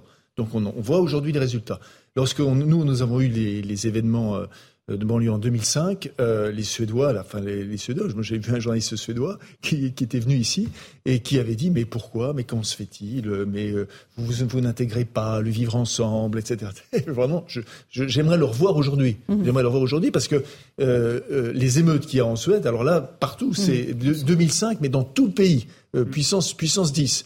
Donc, cette condition, oui, euh, bien sûr qu'il y, a cette possibilité que ça nous arrive comme ce qui arrive euh, en Italie et ailleurs. La grande différence, Joseph, c'est que et LR et le Rassemblement national, ou Reconquête, qui ne pèse pas le même poids, ne veulent pas s'allier. Donc on n'est pas tout à fait dans le même la différence, non. La différence, c'est ni Marine Le Pen, la différence, ni celui qui sera désigné au LR ne veulent faire d'alliance. La différence, en effet, c'est, en effet, la différence, c'est l'union des droites ou pas. Mais il y a, y a un moment où euh, les électeurs vont tordre le bras de telle manière qu'ils obligeront de toute façon mm. euh, à, cette, à reconsidérer ce point. Parce que, euh, enfin, euh, il y a eu en effet, les électeurs considéreront que cette union de la, de la gauche qui a eu a été faite avec un parti communiste qui, pour le coup, était hautement contestable, hein, qui était un parti communiste qui avait soutenu à une époque une forme, enfin, le, le totalitarisme stalinien. Donc, euh, ça, euh, évidemment, mm. euh, c'est facile de voir. La question, c'est, je ne suis pas sûr qu'à droite, il y ait un Mitterrand pour faire ce genre d'opération. Et puis, il y a, quelque chose qui est très, quelque chose qui est très intéressant, c'est qu'ils sont majoritaires. C'est-à-dire que le parti le plus puissant aujourd'hui, c'est ce parti d'extrême droite. Et ils acceptent de n'être qu'en soutien de la mm-hmm. coalition et de laisser le parti le, plus mm. acceptable de droite diriger le gouvernement. Donc ils ont l'intelligence parce qu'ils savent que le temps joue pour eux. Il suffirait que le RN ait la même intelligence et à la fin, ça peut fonctionner. Éric Nolot Non, mais là, on parle des appareils. Évidemment, en France, euh, la boutique fait que les appareils ne veulent pas parce que chacun veut sa part de, marché. mais c'est en train de bouger au niveau des électeurs de base, mm-hmm. puisque à force d'être dans le déni, notamment du déni de l'emprise de l'islamisme, un jour, les gens euh, ne votent plus, euh, enfin, font fi de leur fidélité. Il y a des gens qui votent toujours pour le même parti, puis qui un jour disent bah, stop, on va voter pour un autre parti et ça donne ce qui, ce qui arrive en Suède. Et on a vu ce que ça a donné aussi aux législatives, 89 euh, députés pour le Rassemblement national euh, et, euh, les LR qu'on conservé. Ah non, mais les, avertissements ne manquent pas quand même. Hein, et les avertissements ne manquaient pas en Suède aussi. On voyait les problèmes. les problèmes se multiplient. pas le même modèle social. Il faut, entendre, il faut entendre la petite musique sur le Danemark. Au Danemark, ce qu'on va vous raconter, les gens ont compris ça, ils disent Ah oui, mais au Danemark, euh, il y a eu une coalition qui était soutenue par l'extrême droite. Ils ont fait passer des lois très très dures sur l'immigration. Euh, mhm. sur la gestion euh, de l'islamisme. Et aujourd'hui, hop, le pouvoir est revenu à une forme de centrisme donc finalement, pourquoi ne pas passer par une sorte de potion un petit peu amère, des gens qui ont le courage de faire en fait le sale boulot, et ensuite on revient. C'est sociodémocrates hein, qui, ont, euh, qui ont, qui ont, sociodémocrates qui ont pris les, les, les comment, les, les, les idées non, de en fait, ils l'ont. Il y, a, y a eu, il y a eu ce soutien-là, et ensuite les sociodémocrates, quand ils ont repris le pouvoir, n'ont annulé aucune des lois que l'extrême droite avait fait passer. Merci à tous les trois pour cette première partie de Punchline. On a balayé de nombreux sujets d'actualité. On va se retrouver dans un instant sur CNews et sur Europe 1. On partira en Angleterre euh, voir euh, comment nos amis britanniques continuent à faire une immense file d'attente pour aller rendre hommage à Lorraine. On s'intéressera à Kate et William aussi, euh, qui sont en pleine opération séduction. Et puis, on parlera aussi, bien sûr, et encore et toujours, de la crise énergétique. À tout de suite.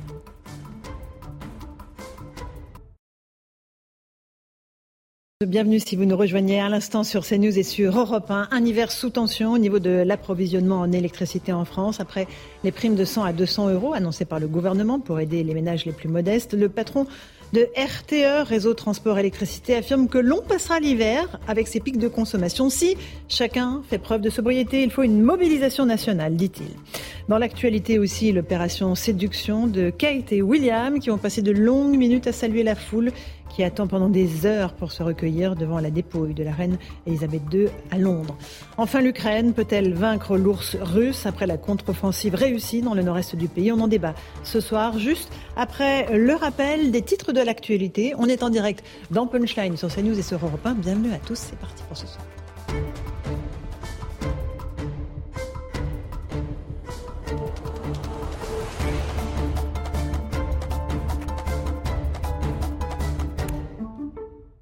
Et il est pile 18h. Bienvenue si vous nous rejoignez donc sur CNews et sur Europe 1 à Londres. L'attente est longue pour faire ses adieux à la reine. Environ 10 heures à patienter et près de 5 km de queue. Les, des dizaines de milliers de personnes ont fait le déplacement. Le cercueil de la souveraine reposera à Westminster Hall jusqu'aux funérailles prévues lundi prochain.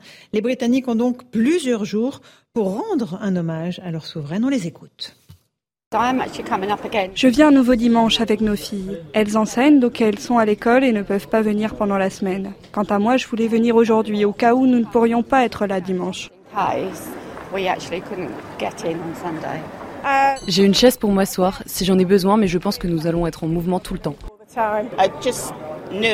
Je savais juste que ça allait être une question d'heure. J'espère juste que je serai de retour à temps pour aller travailler demain. Je me suis dit que si je sors assez tôt, 10 heures, ça pourrait le faire. Et puis la cote de popularité de Charles III monte en flèche. Trois personnes sur cinq pensent désormais qu'il fera un bon roi contre à peine 30% il y a quelques mois. Voilà pour ce que pensent évidemment les Britanniques. Emmanuel Macron a appelé hier euh, Charles III pour lui présenter ses condoléances. Le président de la République a souhaité le plus grand succès au roi, dit sa pleine disponibilité pour poursuivre le travail mené ensemble face aux défis communs, à commencer par la protection du climat et de la planète, qui sont des combats euh, qui tiennent à cœur au, au roi. Le président français se rendra lundi à Londres pour assister aux obsèques de la reine Elisabeth II. Emmanuel Macron qui a reçu les préfets pour parler sécurité, selon le président de la République la montée de la violence dans la société est en partie liée à l'importance prise par les réseaux sociaux. On écoute Emmanuel Macron. Nous avons aussi à vivre une immense, je dirais, transition démocratique. Elle est liée à un changement profond, je dirais anthropologique, qui change totalement d'ailleurs le rapport à l'action publique comme à la vie démocratique. C'est développer, je dirais, un consumérisme et un retour de la violence relativement inédit consumérisme, c'est qu'au fond, les réseaux sociaux, la multiplication des innovations ont conduit à ce que nos compatriotes et nous-mêmes, il faut bien le dire, nous habitions à avoir des réponses sur beaucoup de questions que nous nous posions très rapidement, avec des choses qui, euh, jadis, parfois encore naguère, étaient très simples et qui sont maintenant accessibles. Et donc, le temps de distillation de l'action publique n'est plus intelligible par nos compatriotes. Et l'écart qu'il y a entre l'annonce la promesse et l'action elle-même est un temps potentiellement mortel. Voilà, on essaiera de comprendre ce qu'a dit le président dans, quelques instants dans les débats. Agnès Pannier-Runacher, Joseph Mazescaron, on en parle dans un instant. Agnès Pannier-Runacher se montre confiante pour cet hiver. La ministre de la Transition énergétique était en déplacement dans un centre de répartition d'électricité de RTE dans les Yvelines. Elle croit en la euh, sobriété énergétique, bien sûr, et la solidarité européenne. Tenu euh, du euh, volume d'électricité et de gaz sur lequel on peut compter. Euh, dans les cas d'hiver normaux, classiques, avec le plan sobriété nous devrions, et la solidarité européenne, nous devrions a priori ne pas avoir à faire face à des mesures contraignantes. Et dans des cas d'hiver très froids, il est possible de passer à condition effectivement de pouvoir compter au maximum sur la sobriété et sur la solidarité européenne. Voilà, et en, puis en tennis, un grand champion tire sa révérence. Roger euh, Federer prendra sa retraite à l'issue de la Lever Cup le 25 septembre, annonce faite par le Suisse de 41 ans sur ses réseaux sociaux. L'homme aux 20 titres du Grand Chelem n'est pas réapparu sur un cours depuis un quart de finale perdu à Wimbledon l'an dernier. Il avait subi depuis une troisième opération au genou droit.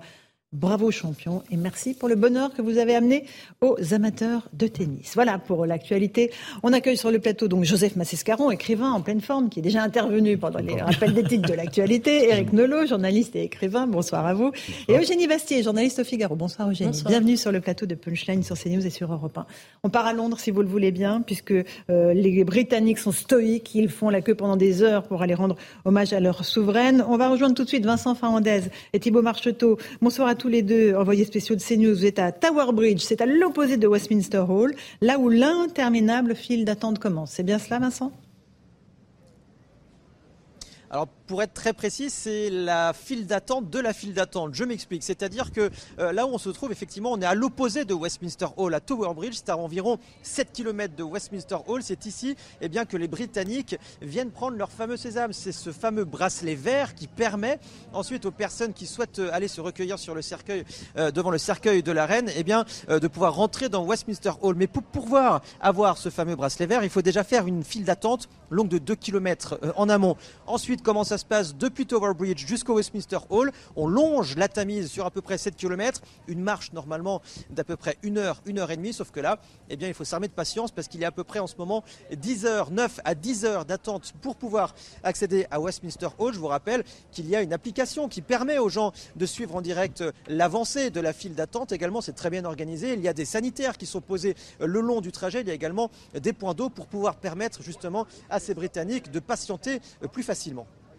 Eh bien, écoutez, merci beaucoup, Vincent Fernandez, Thibault Marcheteau. Bon courage. On vous suit hein, tout au long de, euh, de ces journées qui nous amèneront jusqu'à lundi. Ce sera une journée spéciale euh, sur nos antennes, évidemment, le jour des funérailles de la reine Elisabeth II. Euh, Eugénie Bastier, les Français assistent fascinés à, ce spectacle que nous offrent les Britanniques, à la fois de face de la monarchie, de grand respect, de, voilà, de grande impressionnant et britannique. Surtout dans une époque où finalement assez euh, assez virtuelle où tout se passe sur les réseaux sociaux, on a beaucoup d'images, on est saturé d'images de la reine, que des gens veuillent voir euh, le corps de la reine, enfin en tout cas son cercueil pour de vrai, il y a quelque chose, je trouve, comme un retour de, de l'archaïque, du refoulé dans nos sociétés euh, euh, démocratiques. J'ose espérer que le selfie est interdit dans la cathédrale de Westminster, parce que je pense a que priori, il y en a peu qui osent.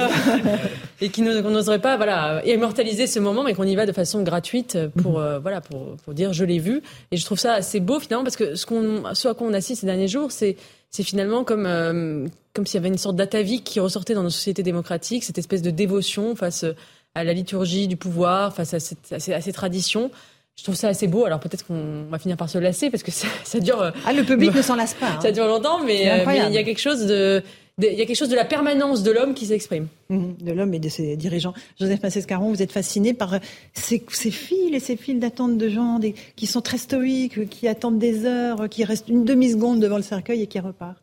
Ah, moi, je m'en lasse pas. Et si à l'issue de à l'issue de cette longue séquence, il pouvait y avoir une nouvelle enquête sur la monarchie, je serais tout à fait, euh, je serais tout à fait d'accord. Seriez-vous royaliste Seriez-vous royaliste Pour y participer. Ce que je remarque, ce que je remarque, c'est que, euh, comme l'a montré votre correspondance, c'est-à-dire euh, la file d'attente sur Tower Bridge et la file d'attente pour Westminster, ce sont des supporters anglais. Apparemment, ce ne sont pas les mêmes que le ceux de France, hein, que, que ceux de, de Jardin Manin. Mais très sérieusement, très sérieusement, vous avez vu, honnêtement ah aussi, cette, cette discipline au sens étymologique du mmh. terme, c'est-à-dire ils sont mmh. voilà et ce civisme et ce, et, ce, civisme, c'est quand même extrêmement impressionnant. Hein, on se demande d'ailleurs si en fait euh, si on pouvait faire riper les JO de Paris sur les JO de Londres, ça serait peut-être mieux. Ils ont déjà eu les JO non, à Londres. Non, mais simplement, euh, enfin euh, comme Eugénie l'a rappelé, il y, y, a, quelque chose qui se évidemment qui, qui remonte qui remonte à la qui, qui, qui nous revient euh, voilà du, du fond, c'est c'est on, on mesure à quel point euh, il est important que le, pouvoir, que la représentation du pouvoir, que la symbolique du pouvoir soit sacrée, soit, mhm. soit accompagnée d'une, soit accompagnée d'une, liturgie, soit rythmée par cette liturgie. Et ça, évidemment, ça donne tout un coup une densité. Alors une densité qui, euh, qu'il faut le dire aussi, hein, est extrêmement belle, belle, elle est colorée. C'est-à-dire que ce que nous nous montre aussi à voir, c'est quelque chose de beau. Et ça aussi, nous n'avons pas l'habitude aujourd'hui dans nos sociétés de voir quelque chose de beau, tout simplement. Et de parfait. Euh, Eric Nolot. là où Joseph Massescaron s'illusionne, c'est que ce sont peut-être les mêmes personnes, sauf qu'elles ne se tiennent pas de la même manière en France ou dans leur pays. Donc c'est tout à fait possible qu'il y ait quelques hooligans dans cette queue qui est très Et impressionnante. en même parce que- temps, on se tient pas pareil pour aller à un match de foot qu'aller Oui. enterrer, sa reine. Voilà, ex- exactement. Mais c'est mais c'est tant mieux quand même. Enfin bon, là, au Stade de France, c'était des comportements quand même crois pas que ce soit euh, extrêmement problématiques. je crois pas que ce Bon, soit c'est que Nolot, France. il n'y avait pas de service d'ordre, quasiment pas. Euh, dans beaucoup de lieux, il n'y avait pas de barrière. Bon, là, les images qu'on voyait, il y avait des barrières, mais sur des kilomètres, les gens euh, sont tout à fait disciplinés. C'est vrai. Mais je réfléchissais à ce que disait Eugénie. tout, à l'heure sur la représentation du corps. C'est soit la monarchie, soit les pays communistes. Alors il y avait la, il y avait la momie de Lénine, moi que j'ai jamais vue, mais j'ai vu la momie de Georges Dimitrov, Georgi Dimitrov, qui était le dictateur bulgare et qui jusqu'à une date récente avait droit à un, un mausolée. Donc dans les pouvoirs très très forts, comme ça, il y a le besoin de, de montrer le corps, en effet, de pas se contenter des, des photos. Dieu sait s'il y avait des portraits de Dimitrov ou des portraits de la reine, mais il y a quand même, euh, voilà. Ensuite, je crois que dans cette dévotion des, des Anglais, il y a des, des Britanniques, il y a l'amour pour la reine, l'amour pour la monarchie, et puis il y a peut-être la conscience qu'ils vivent une parenthèse qui va pas tarder à se refermer et qu'après la parenthèse, les problèmes qui sont très graves en ce moment au, au Royaume-Uni vont ressurgir. Les problèmes sociaux, euh, j'ai vu que les cheminots avaient euh, repoussé euh, la grève en honneur et en hommage à la reine, mais ce, ce problème va, va, va ressurgir.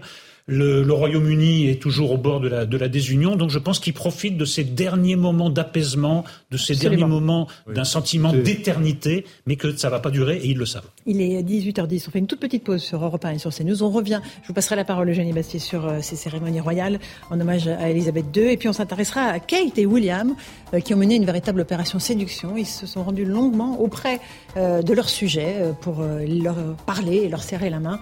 On en parle dans un instant dans Punchline sur CNews et sur Europe 1. À tout de suite. 18h15, on se retrouve euh, sur Europe 1 et sur CNews en direct dans.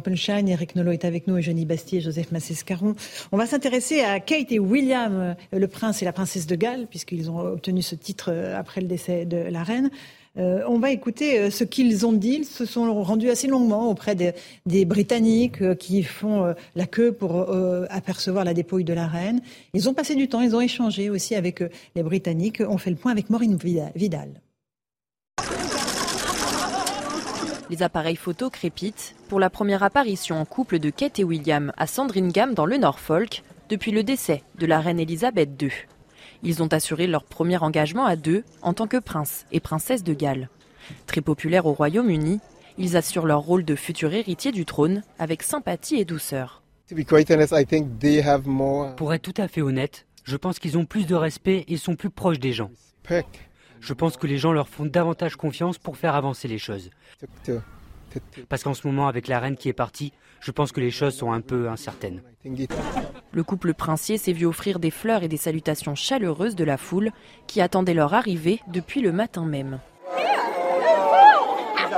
Duc et duchesse de Cambridge et de Cornouailles, le couple assure de nouvelles fonctions qui les préparent déjà à monter sur le trône.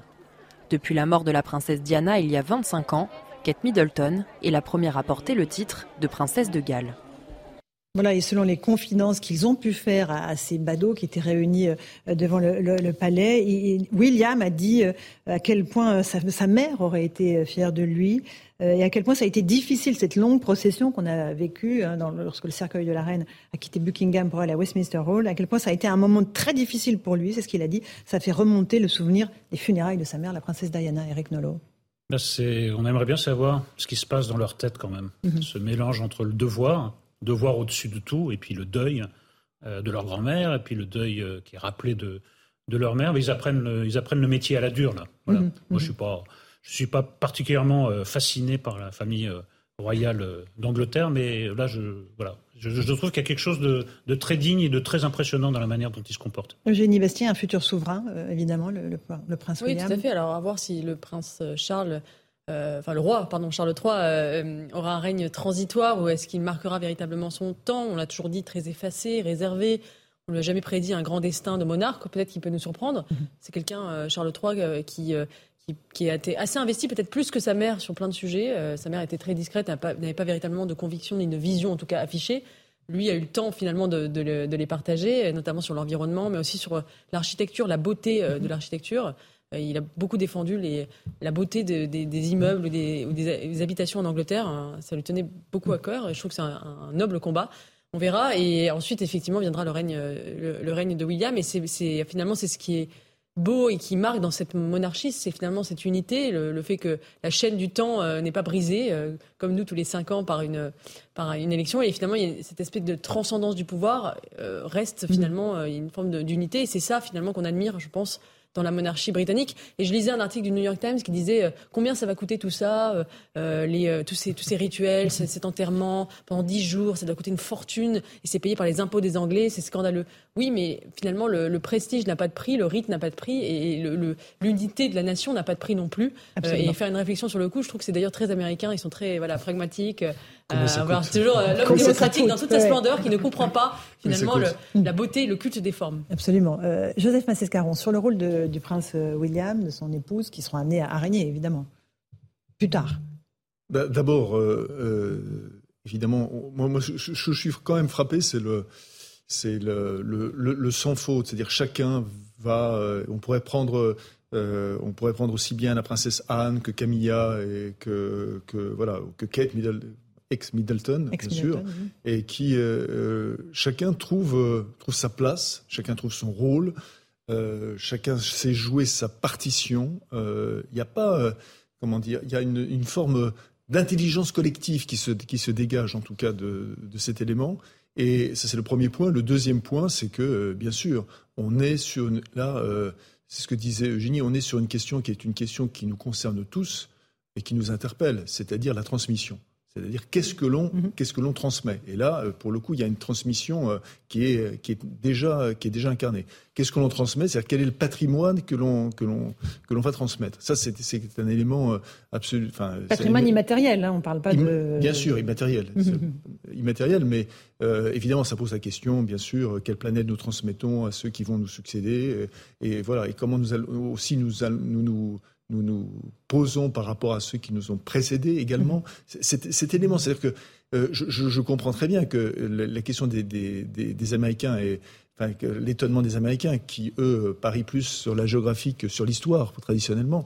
Euh, là, on voit bien cette longue tradition qui se, qui se déroule. et avec euh, tout l'aspect euh, extrêmement intéressant de, de, la longue tradition, parce qu'on mesure en effet à quel point cette tradition est riche, et à quel point cette tradition, c'est pas la même chose que le conservatisme ou que la réaction. C'est autre chose. C'est autre chose. Voilà. Ah Eric Nolot. philosophique, c'est je ne fais que passer. Il y a eu des monarques avant moi, il y en aura après, je suis un chaînon et, l'Angleterre restera. Et l'Angleterre euh, restera. Il y a quelque chose de plus haut que moi et c'est à cela que je suis euh, fidèle. Évidemment, ça peut paraître anachronique à beaucoup, certainement aux Américains, mais pas seulement aux, mhm. Américains. Oui, ça, je trouve que c'est le bon côté de, de, la monarchie, mais dans cette période, je, je constate quand même qu'on a un peu tendance à l'idéaliser tout de même. Voilà, c'est quand même un système qui a, qui a ses travers, qui a ses ridicules, qui a ses contradictions, puisque mhm. bah, à un moment, la famille royale a donné quand même le spectacle de la division euh, tous azimuts, et ils mhm. avaient l'air de se foutre un peu de la trace qu'ils laisseraient dans l'histoire. Là, apparemment, sous la pression des événements, mais c'est une forme d'intelligence, hein, mhm, de bien réagir aux événements, ils sont tous rentrés dans le rang. Il y a eu un petit peu de flottement euh, au début, ils sont pas arrivés tous ensemble. Là, quelqu'un Mhm. ou ils ont compris d'eux-mêmes, ou quelqu'un leur a expliqué mhm. qu'il y avait quelque chose de plus haut qu'eux et qu'il fallait se conformer à ça. Mais le résultat est là. Eugénie Bastier. Meghan et Harry, ils sont pas tout à fait Voilà, Meghan et Harry, ils n'ont pas encore tout à fait compris le message. Mais ça fait longtemps qu'ils Mais pas dans la ligne il y a eu un geste de Charles III qui, qui leur a adressé un message d'amour. Voilà. Eugénie Bastier. compris, il est déjà entré dans le oui, oui.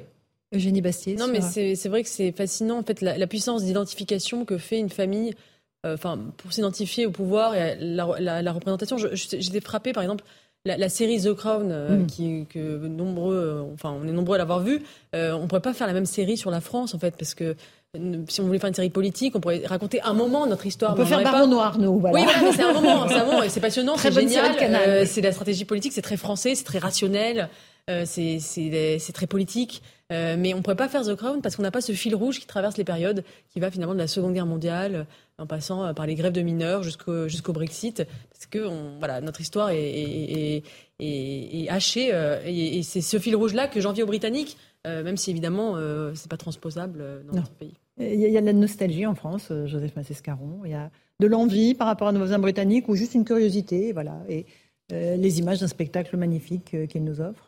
Je ne sais pas s'il y a la nostalgie, même si le président de la République a dit, lorsqu'il a été candidat à la présidentielle, je me souviens que ce qui est passé mal en France. Je sais pas dans quel.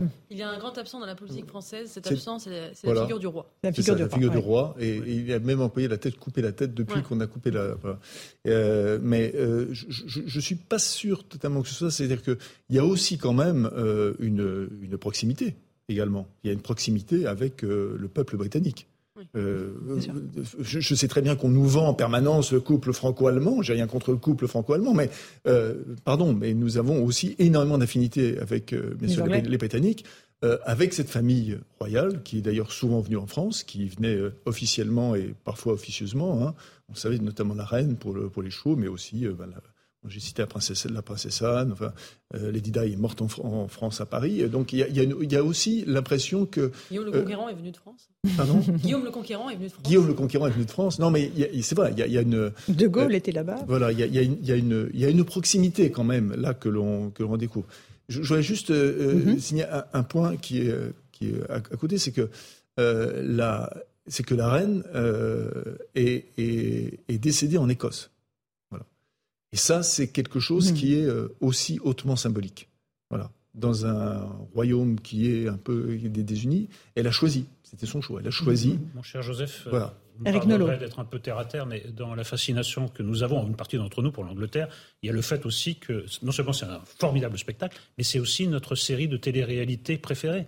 Ça a été notre série de télé-réalité préférée depuis des dizaines d'années. Parler de la, mort de Lady Di, c'était un des événements dramatiques de cette série. C'était une vraie série et nous la regardions fascinés. Mm. Et c'est mm-hmm. vrai qu'il euh, y a en France un impensé de la monarchie. Nous avons trouvé un équivalent quasiment avec un président euh, monarque. Et puis, euh, il se passe quelque chose de bizarre. nos drapeaux sont en berne pour la. oui, il y a des maires qui ont refusé de les mettre. Oui, pour, la reine d'Angleterre. Moi je, moi, je comprends un peu, parce que là, je trouve que c'est un peu excessif quand même. Il ne fallait pas mettre nos drapeaux en berne. Bah, là, je vois pas tellement la raison. Je comprends l'émotion, je comprends évidemment. C'est l'émotion, de l'émotivisme contemporain maintenant. Oui, dès qu'il y a un événement mondialisé, on était à la Tour Eiffel, c'est normal, on met le drapeau en berne, on dit je suis je ne sais quoi, donc c'est. Oui, je suis Elisabeth. Je crois pas qu'il y ait eu le hashtag je suis Elisabeth quand même. Maintenant, il y a télé-réalité et télé-réalité. Je préfère cette télé-réalité-là aux Marseillais à Dubaï, par exemple. Donc, euh, voilà. Mais euh, des références voilà. Ah bah, je regarde aussi Marseille Dubaï. Donc simplement. Euh, la, la, la, forme, la, la, forme compte. La forme, et je, je, je, reviens sur ce point qui est celui de l'esthétisme, que, mhm. que, vous avez aussi bien sûr cité, euh, le beau. Nous sommes dans une société, la société française mhm. aujourd'hui, je ne parle pas simplement des Parisiens, bien entendu, mais la société française aujourd'hui est désertée par le beau. Mhm. Le beau est quelque chose qui, euh, qui euh, n'a plus droit de citer. Voilà. Or, nous savons depuis euh, la nuit des temps, depuis notre héritage grec, que le beau et le bon bah, doivent marcher du même pas. D'accord. Très belle démonstration de Joseph Mazescar ou Eric Nolot. Après, c'est une certaine forme de beauté, à hein, la monarchie anglaise. Certains diront que c'est de la beauté un peu kitsch. Voilà. Mais enfin, il y a un souci. Il y a, oui, voilà. non, mais il y a des, il y a des non, mais il y a un souci. Je comprends qu'il y a un souci d'esthétisme. Non, mais je comprends qu'il y a un souci. Mais je suis obligé de modérer cette, non, non. cet enthousiasme. Non, mais que l'éthique et l'esthétisme vont de pair. C'était d'ailleurs un contraste frappant entre le débraillé des foules, qui était le débraillé des foules, qui n'était pas forcément bien habillé. Euh, et qui avaient tous leur téléphone portable, leur selfie, et ce contraste entre ça et euh, finalement l'extrême formalisme, l'extrême euh, forme d'intemporel de la mm. monarchie, c'était assez frappant dans sur les images, je trouvais, ce face-à-face. Mais là, on a demandé une tenue plutôt correcte à ceux qui vont venir à Westminster Hall. Voilà, ils n'ont pas le droit à se tenir n'importe comment, pas le droit à faire des selfies. Euh, donc il y a quand même un tenue correcte exigée. Mais je crois qu'il y a un sursaut en fait. Ce genre d'événement donne lieu à un sursaut. Après, moi je crains que ça soit, euh, ça soit sans lendemain et qu'on soit quand même, oui, dans une forme. Euh, enfin, même qu'il y a une époque, on n'aurait même pas eu besoin de demander aux gens et ils auraient une tenue encore plus. Voilà, ils se seraient apprêtés naturellement sans réfléchir mm, mm, mm. et surtout sans injonction venue de, venue de, plus haut. Donc il y, a quand même quelque chose qui a changé et pas en bien évidemment. Et il faut rappeler aussi, Eugénie, que la reine était, et le roi l'est, la chef de l'église anglicane. Ça, ça, compte aussi, il y a de la dimension sacrée. Il y a, enfin, tout pouvoir euh, a une dimension sacrée. Enfin, pour s'exercer, doit avoir une dimension sacrée. Et elle, finalement, incarnait ces deux pouvoirs. Et euh, effectivement, en plus, elle, elle disait euh, souvent que ça comptait pour elle, qu'elle avait la foi et que elle priait, que elle avait, voilà, c'était quelque chose, c'était pas juste une fonction, euh, ça l'habitait véritablement. Et c'est peut-être ça aussi qui lui a donné euh, la force de, sa, enfin, de, sa, de son sens du devoir, de cette espèce d'esprit de sacrifice qu'on lui a prêté.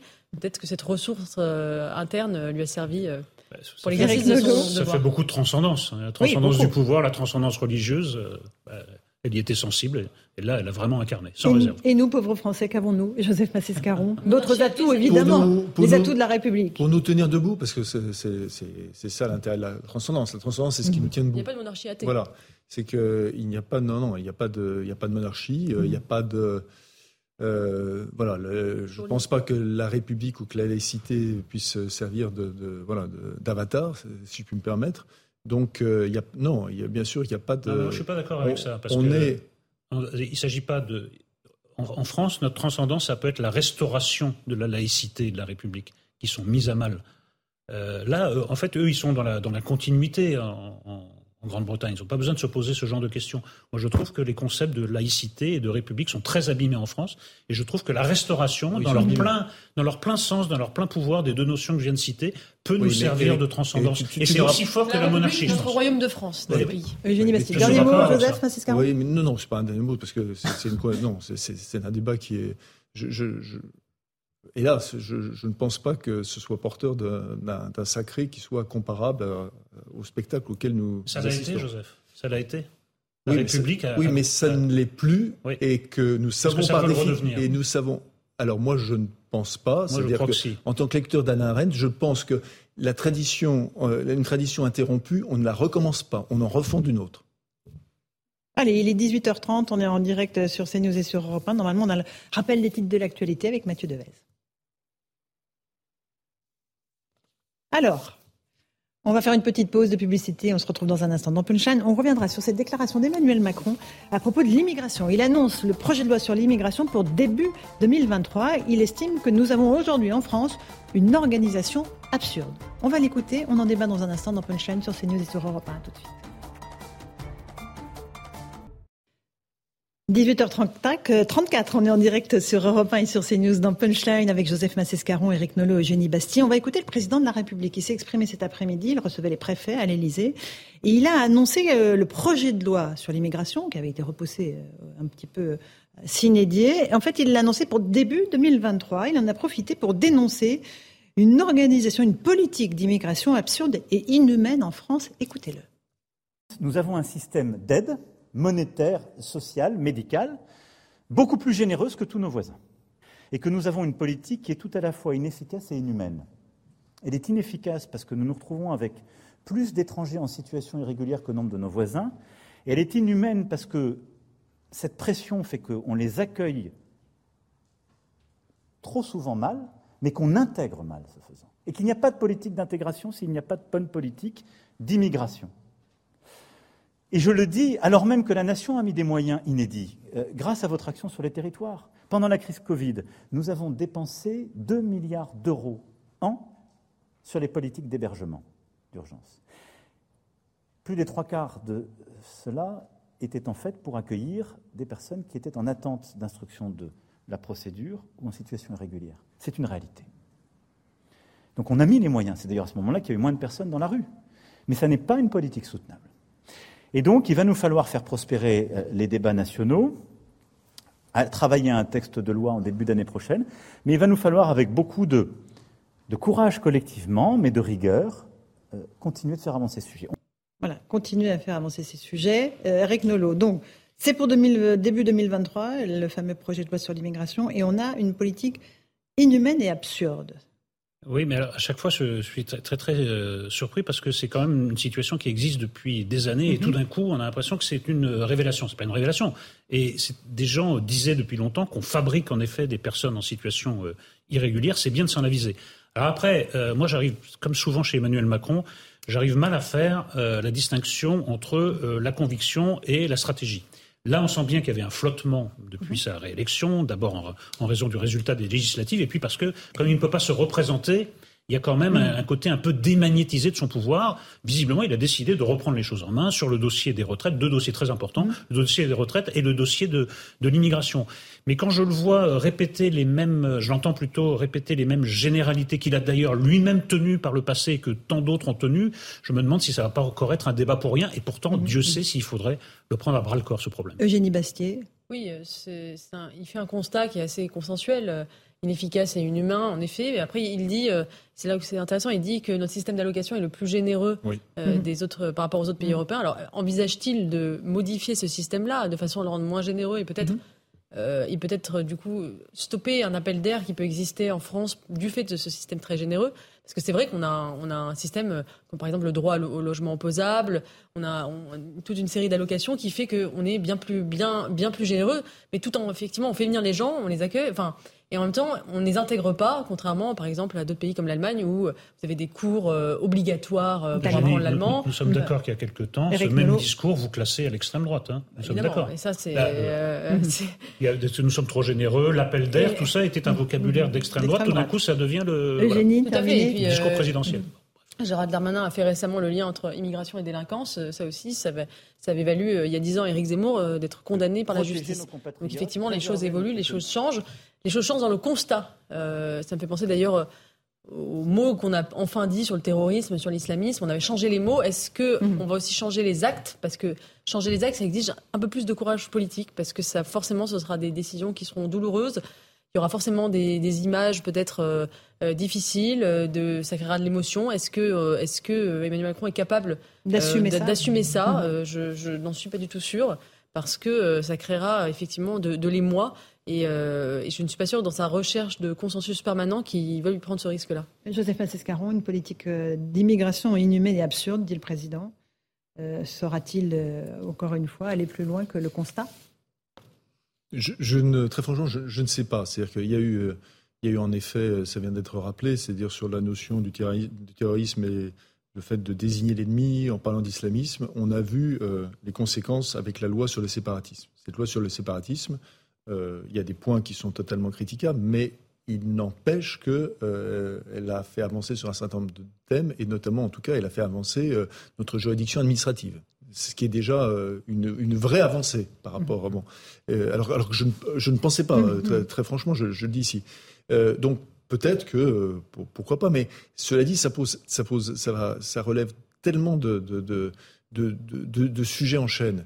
Euh, en effet, nous avons une politique euh, d'accueil extrêmement généreuse en termes de ressources pour les personnes.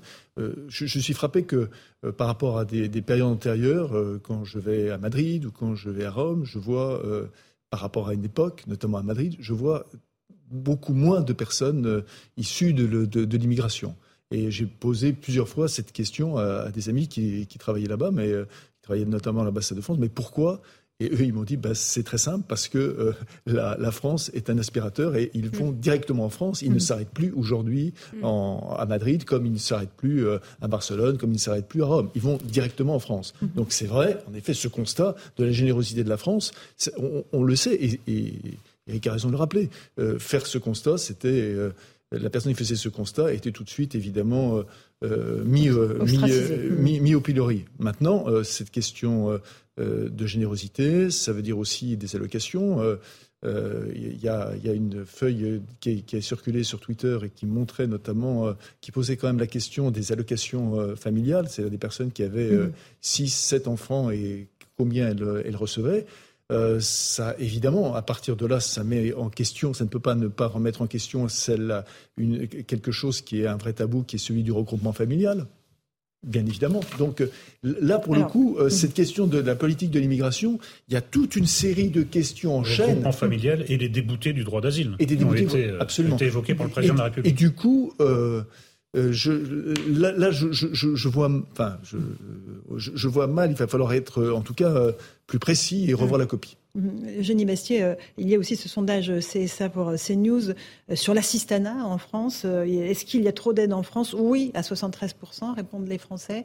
Est-ce que c'est en lien avec le sujet qu'on vient de traiter ou est-ce que c'est plus global? C'est-à-dire voilà, plus global, on trouve que l'État est un État nounou et en même temps on le réclame. C'est pour moi, c'est, ce sont deux sujets distincts, même s'il y a des liens effectivement dans le fait qu'effectivement on donne énormément d'allocations euh, à, certains, aux étrangers réguliers en France, même si pour certains ils ont, ils ont droit parce qu'ils travaillent, ils ont droit par exemple à toucher le chômage, euh, évidemment.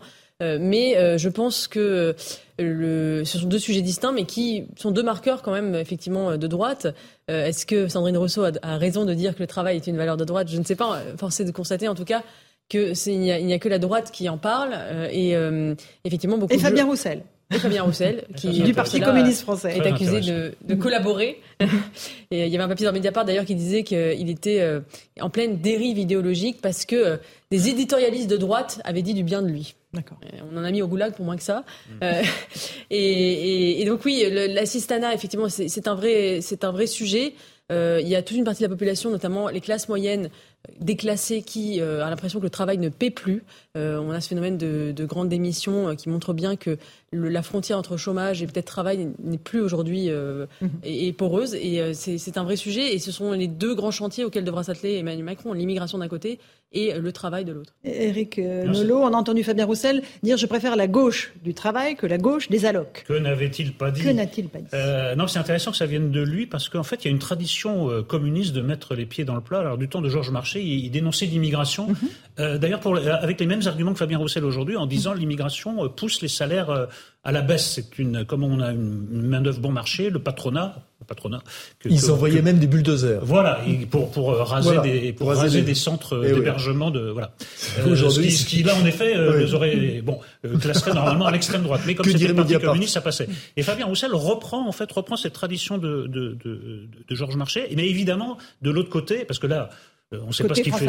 Oui, on sait pas ce qu'il fait à la Nupes euh, à part hmm. sauver son siège et le siège de ses, copains, euh, Fabien Roussel, parce qu'ils ne sont d'accord sur rien. De l'autre côté, c'est marrant parce que certains membres de la France insoumise ont entendu un message raciste, c'est-à-dire ils ont entendu quelque chose que n'a pas dit Fabien Roussel. Fabien Roussel n'a pas dit il y a d'une part les travailleurs français et d'autre part les assistés étrangers. Mais certains membres de la France insoumise ont entendu ça, ce qui quand même renseigne beaucoup plus sur leur inconscient raciste que sur les déclarations de, Fabien Roussel. Donc moi je trouve que c'est plutôt un débat de gauche en ce moment. C'est pour ça que Sandrine Rousseau, en disant que, le travail est une valeur de droite, je crois qu'elle est à nouveau bien à côté de la plaque. Euh, un dernier mot là-dessus, Joseph Avant qu'on s'intéresse à l'Ukraine sur, la, valeur du travail, écoutez, euh, euh, c'est assez intéressant parce que en fait, peut-être que le travail est devenu une valeur de droite, que la souveraineté est une valeur de droite, que la laïcité est devenue mmh. une valeur de droite, et que finalement, euh, on ne voit plus tellement où sont les valeurs de la gauche. Hum. Voilà, c'est ça mon interrogation. Parce que vous confondez la vraie gauche et la fausse gauche, euh, Joseph, volontairement. Alors, Eugénie Bastien. Non, mais ce qui est, ce qui est intéressant, je trouve, c'est qu'on a en fait deux gauches. C'est vrai qu'il y a une gauche qui, qui dit finalement le travail en soi, c'est pas bien, et notre objectif, ça va être soit le revenu universel, soit la réduction du temps de travail. Comme un objectif en soi, peu importe d'ailleurs que, que soit le travail, il faut baisser le nombre, parce que le travail, c'est pas bien. Euh, et Fabien Roussel a un autre discours, il dit non, le travail, ça peut avoir une valeur. Et Ruffin, François Ruffin dit la même chose, il dit il peut y avoir une forme d'émancipation par le travail, parce que c'est une manière de s'approprier le monde en travaillant, le travail bien fait. Euh, et aujourd'hui, le problème, c'est la déshumanisation du travail, euh, que ce soit à travers euh, les technologies numériques qui effectivement privent le travailleur de, d'un contact avec les choses, ou effectivement les délocalisations, cette espèce d'anonymat généralisé, effectivement. Et donc, je, moi, ce que je ce que je ne comprends pas, c'est pourquoi la gauche ne, ne s'empare pas de ces sujets. Enfin, elle devrait proposer mieux de travail, pas moins de travail. Elle devrait essayer de, d'imaginer de, un monde un monde meilleur là-dessus et enfin c'est son manque d'imagination en fait qui me qui me frappe c'est-à-dire en fait le travail c'est pas bien moins de travail on ne cherche pas à inventer mhm. des nouvelles conditions de travail à les améliorer on est finalement dans la négativité pure mhm. un dernier mot Joseph non mais a, raison de, de, citer François Ruffin parce que je regarde avec beaucoup plus d'intérêt euh, la, manière dont euh, François Ruffin depuis euh, depuis sa réélection euh, débat et avec qui débat et comment mm. il débat, euh, avec une grande ouverture. il marque sa différence pour vous? Ah, le moins qu'on puisse dire, oui. Et ça me paraît beaucoup plus intéressant, pardon, euh, je, rien, enfin, je respecte totalement Fabien Roussel, mais ça me paraît beaucoup plus intéressant la démarche de, de François Ruffin, qui n'est euh, qui, est, qui, est, en dialogue, y compris avec euh, une opposition politique, mais ce qui se fait mhm. d'ailleurs couramment dans les autres pays d'Europe, parce qu'il se fait en Italie, en Espagne, un peu partout. Et, et c'était, oui, il est dans une forme de dissidence. Donc je dirais presque libérer François Ruffin. Il va falloir choisir quand même. il va falloir qu'il choisisse à un moment, comme Fabien Roussel va devoir choisir entre l'appartenance à la NUPES et puis euh, ses opinions. on va juste avancer parce qu'on va se poser la question de l'Ukraine. Vous savez qu'il y a eu une grande contre-offensive menée par l'armée ukrainienne qui a permis de libérer un certain nombre de villes, 20 villes, euh, de l'occupation russe. Euh, on, regardait ce reportage et écoutez-le surtout à Izium, une ville de 5000 habitants où il y a une vie qui reprend avec les Ukrainiens, mais où les habitants se déchirent pour avoir les uns ou les autres accepté l'aide des Russes. Et regardez ces explications de Quentin Gribel. Dans Izium, le vent de la liberté souffle à nouveau, accompagné du drapeau ukrainien sur les bâtiments officiels. J'ai vu le drapeau pour la première fois dimanche sur la colline au-dessus de la ville et bien sûr euh, j'ai eu les larmes aux yeux. Je ne souhaite à personne de vivre ce qu'on a vécu. Depuis cinq jours, les Ukrainiens ont repris la ville, un retour plus qu'attendu par la population après cinq mois d'occupation russe, mais avec lui, son lot de tensions et de règlements de comptes. Laissez-la, vous voyez bien qu'elle veut être nourrie par les Russes. Oui, la Russie la nourrissait, on le sait. Vous avez vendu l'Ukraine pour un peu de nourriture. Car à l'arrivée des troupes de Moscou, beaucoup d'habitants se sont retrouvés sans ressources. Le maire de la ville a fui, laissant la population seule face à une question cruciale. Faut-il accepter l'aide russe pour survivre? Je n'ai pas pu fuir. Et maintenant, je suis une traître parce que mes animaux et moi, on a dû survivre grâce aux rations russes. On est resté dans le sous-sol sans eau ni nourriture. La Russie distribuait de l'aide humanitaire et au départ, je refusais de la prendre. Mais on n'avait rien à manger et on devait survivre. Izium, qui a vu plus de la moitié de ses 47 000 habitants fuir à cause de la guerre, débute maintenant sa reconstruction. Volodymyr Zelensky a visité ce mercredi la ville, une visite symbolique Izium représente la première grande victoire militaire de l'armée ukrainienne. Voilà pour euh, ce sujet de Quentin Gribel. On va juste écouter le président Zelensky et, qui était sur place et je vous passe la parole euh, ensuite. Je tiens à tous vous remercier d'avoir libéré notre nation de l'ennemi, des terroristes de la Fédération de Russie.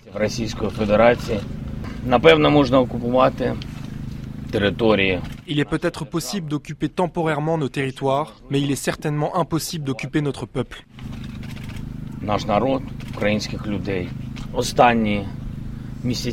Ces derniers mois ont été extrêmement difficiles pour vous.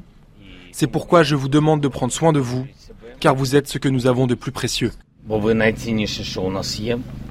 Voilà pour le président Zelensky. Euh, pas sûr qu'effectivement le retrait des troupes russes euh, ne pacifie la situation. On l'a vu euh, et entendu, Joseph Massescan. Je vais faire deux remarques rapides. La, la première, c'est que, en fait, avec ce qui est en train de se passer maintenant, la raison pour laquelle Vladimir Poutine a envahi l'Ukraine est en train de se retourner parce qu'il était censé envahir l'Ukraine pour protéger justement mm. ces, Russes qui, qui étaient, enfin, voilà, ce séparatisme russe donc euh, les protéger d'exactions euh, réelles ou supposées. Donc c'est déjà cet argument est un point est un point fort parce que l'onde de choc va, va, bien sûr évidemment jusqu'à Moscou. Le deuxième point, ce que montre très bien le reportage, c'est que euh, c'est une, euh, bien sûr, que ce sont des, on va dire, frères séparés. Mais euh, il faut bien savoir que le nombre de familles euh, où il y a d'un côté un Ukrainien et un Russe sont, enfin, ce sont des, des, dizaines de milliers et des dizaines de milliers de familles,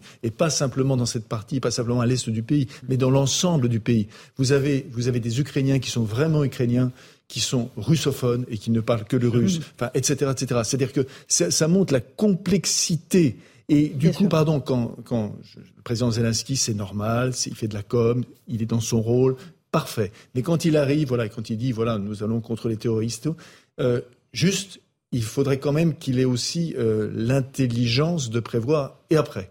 Et après, euh, est-ce que la, Russie peut être défaite en Ukraine? Juste pour poursuivre, dans quelques jours va paraître un livre d'André Kourkov, qui est le plus célèbre écrivain ukrainien, mais qui est de langue russe, donc mmh. symbole de cette complexité. Euh, écoutez, dans Guerre épée de Tolstoï, Tolstoï explique que l'issue d'une guerre ne dépend pas de la valeur du général, mais est-ce que les troupes veulent gagner la guerre ou pas? Mhm. Les Ukrainiens sont prêts à mourir pour l'Ukraine, les Russes ne sont pas prêts à mourir pour l'Ukraine. Mhm. Donc l'issue ne fait aucun doute. Alors ça peut durer très longtemps, on mhm. peut s'attendre à des gestes peut-être criminels de Poutine, de balancer une bombe atomique, que sais-je, mais en tout cas, l'Ukraine en entier c'était déjà un trop gros morceau parce que les gens étaient prêts à tuer chacun un russe pour en venir à bout. Et là, on commence à se demander si même ils vont pas reprendre les territoires euh, occupés. Alors après, en effet, il y a l'après. Alors pas tellement l'après-Ukraine, mais l'après euh, de ce qui va se passer en Russie. Parce que la déconfiture, c'est pour ça qu'on peut nourrir les pires craintes quant au comportement de Poutine, la déconfiture serait terrible. C'est tout le mm. mythe poutinien qui va s'effondrer de l'homme fort et nous allons libérer euh, euh, l'Ukraine des nazis. Ben, on n'a pas trouvé de nazis, on a juste trouvé des Ukrainiens patriotes qui ne veulent pas vivre sous la botte de Poutine. Eugénie Massier. Oui, à se demander si finalement Poutine lui-même n'a pas été berné par, ces stratèges qui lui ont fait croire finalement euh, qu'il pourrait rentrer en Ukraine comme un libérateur et finalement les, les foules allaient l'acclamer. et évidemment, ça ne s'est pas passé. Et au contraire, on a vu un peuple ukrainien déterminé à, garder justement sa, nation libre. effectivement, les, on se bat toujours plus fermement pour la liberté que, finalement pour la conquête, notamment quand on est loin de chez soi. Euh, comme les Russes aujourd'hui. Euh, et, euh, et, je crois que c'est ce que nous montre finalement cette guerre en Ukraine. C'est aussi, on, on, voit aussi des, des permanences de, de, de l'humanité là aussi. Et on, voyait cette scène après la guerre qui nous rappelait presque des scènes de l'épuration en France. Euh, avec voilà, et il a collaboré, elle a collaboré. Euh, et ce sont des scènes qu'on a vécues dans notre pays il y a 70 ans et, et qui se répètent après à chaque lendemain de guerre. C'est-à-dire, voilà, on soupçonne un tel ou un tel d'avoir collaboré. Parfois, on mène des, des exactions. Et euh, parfois, les lendemains de guerre sont, sont, sont absolument terribles. Oui.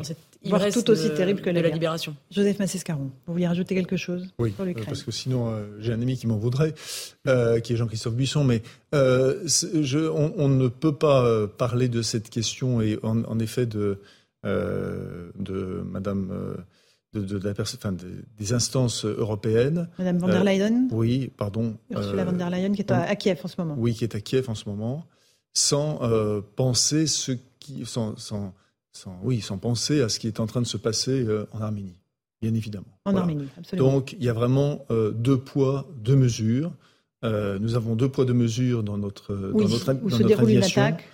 Là, oui, parce que je, honnêtement, je, je, dire que j'en ai assez, c'est euphémistique. Je ne peux plus voir euh, euh, les, la notion de, de, de, guerre de frontières ou de guérilla ou etc. entre l'Arménie et l'Azerbaïdjan. C'est pas ça. C'est que l'Azerbaïdjan continue, aidé bah, évidemment notamment par la Turquie, mm -hmm. à être un rouleau compresseur et à vouloir de toute façon euh, l'extinction du peuple arménien. Donc ça, c'est quelque chose de clair. Et ça on ne peut pas dire. Alors c'est vrai que l'Arménie, c'est vrai que l'Azerbaïdjan a du gaz.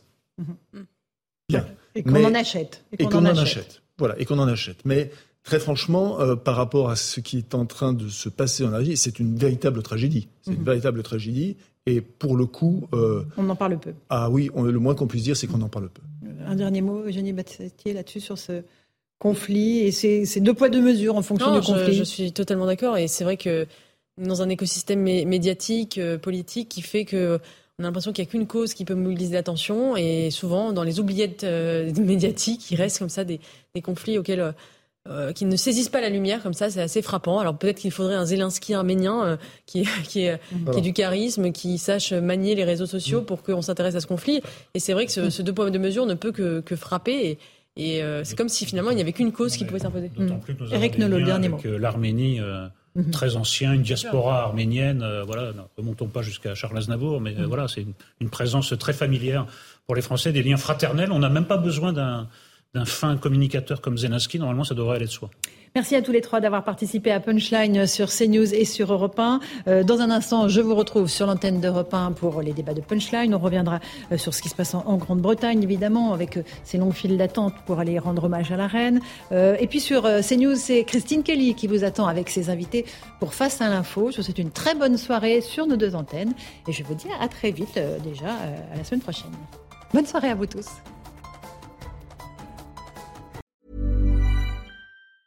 Hey, it's Danny Pellegrino from Everything Iconic. Ready to upgrade your style game without blowing your budget? Check out Quince. They've got all the good stuff shirts and polos, activewear, and fine leather goods, all at 50 to 80% less than other high end brands. And the best part? They're all about safe, ethical, and responsible manufacturing. Get that luxury vibe without the luxury price tag. Hit up quince.com slash upgrade for free shipping and 365 day returns on your next order. That's quince.com slash upgrade.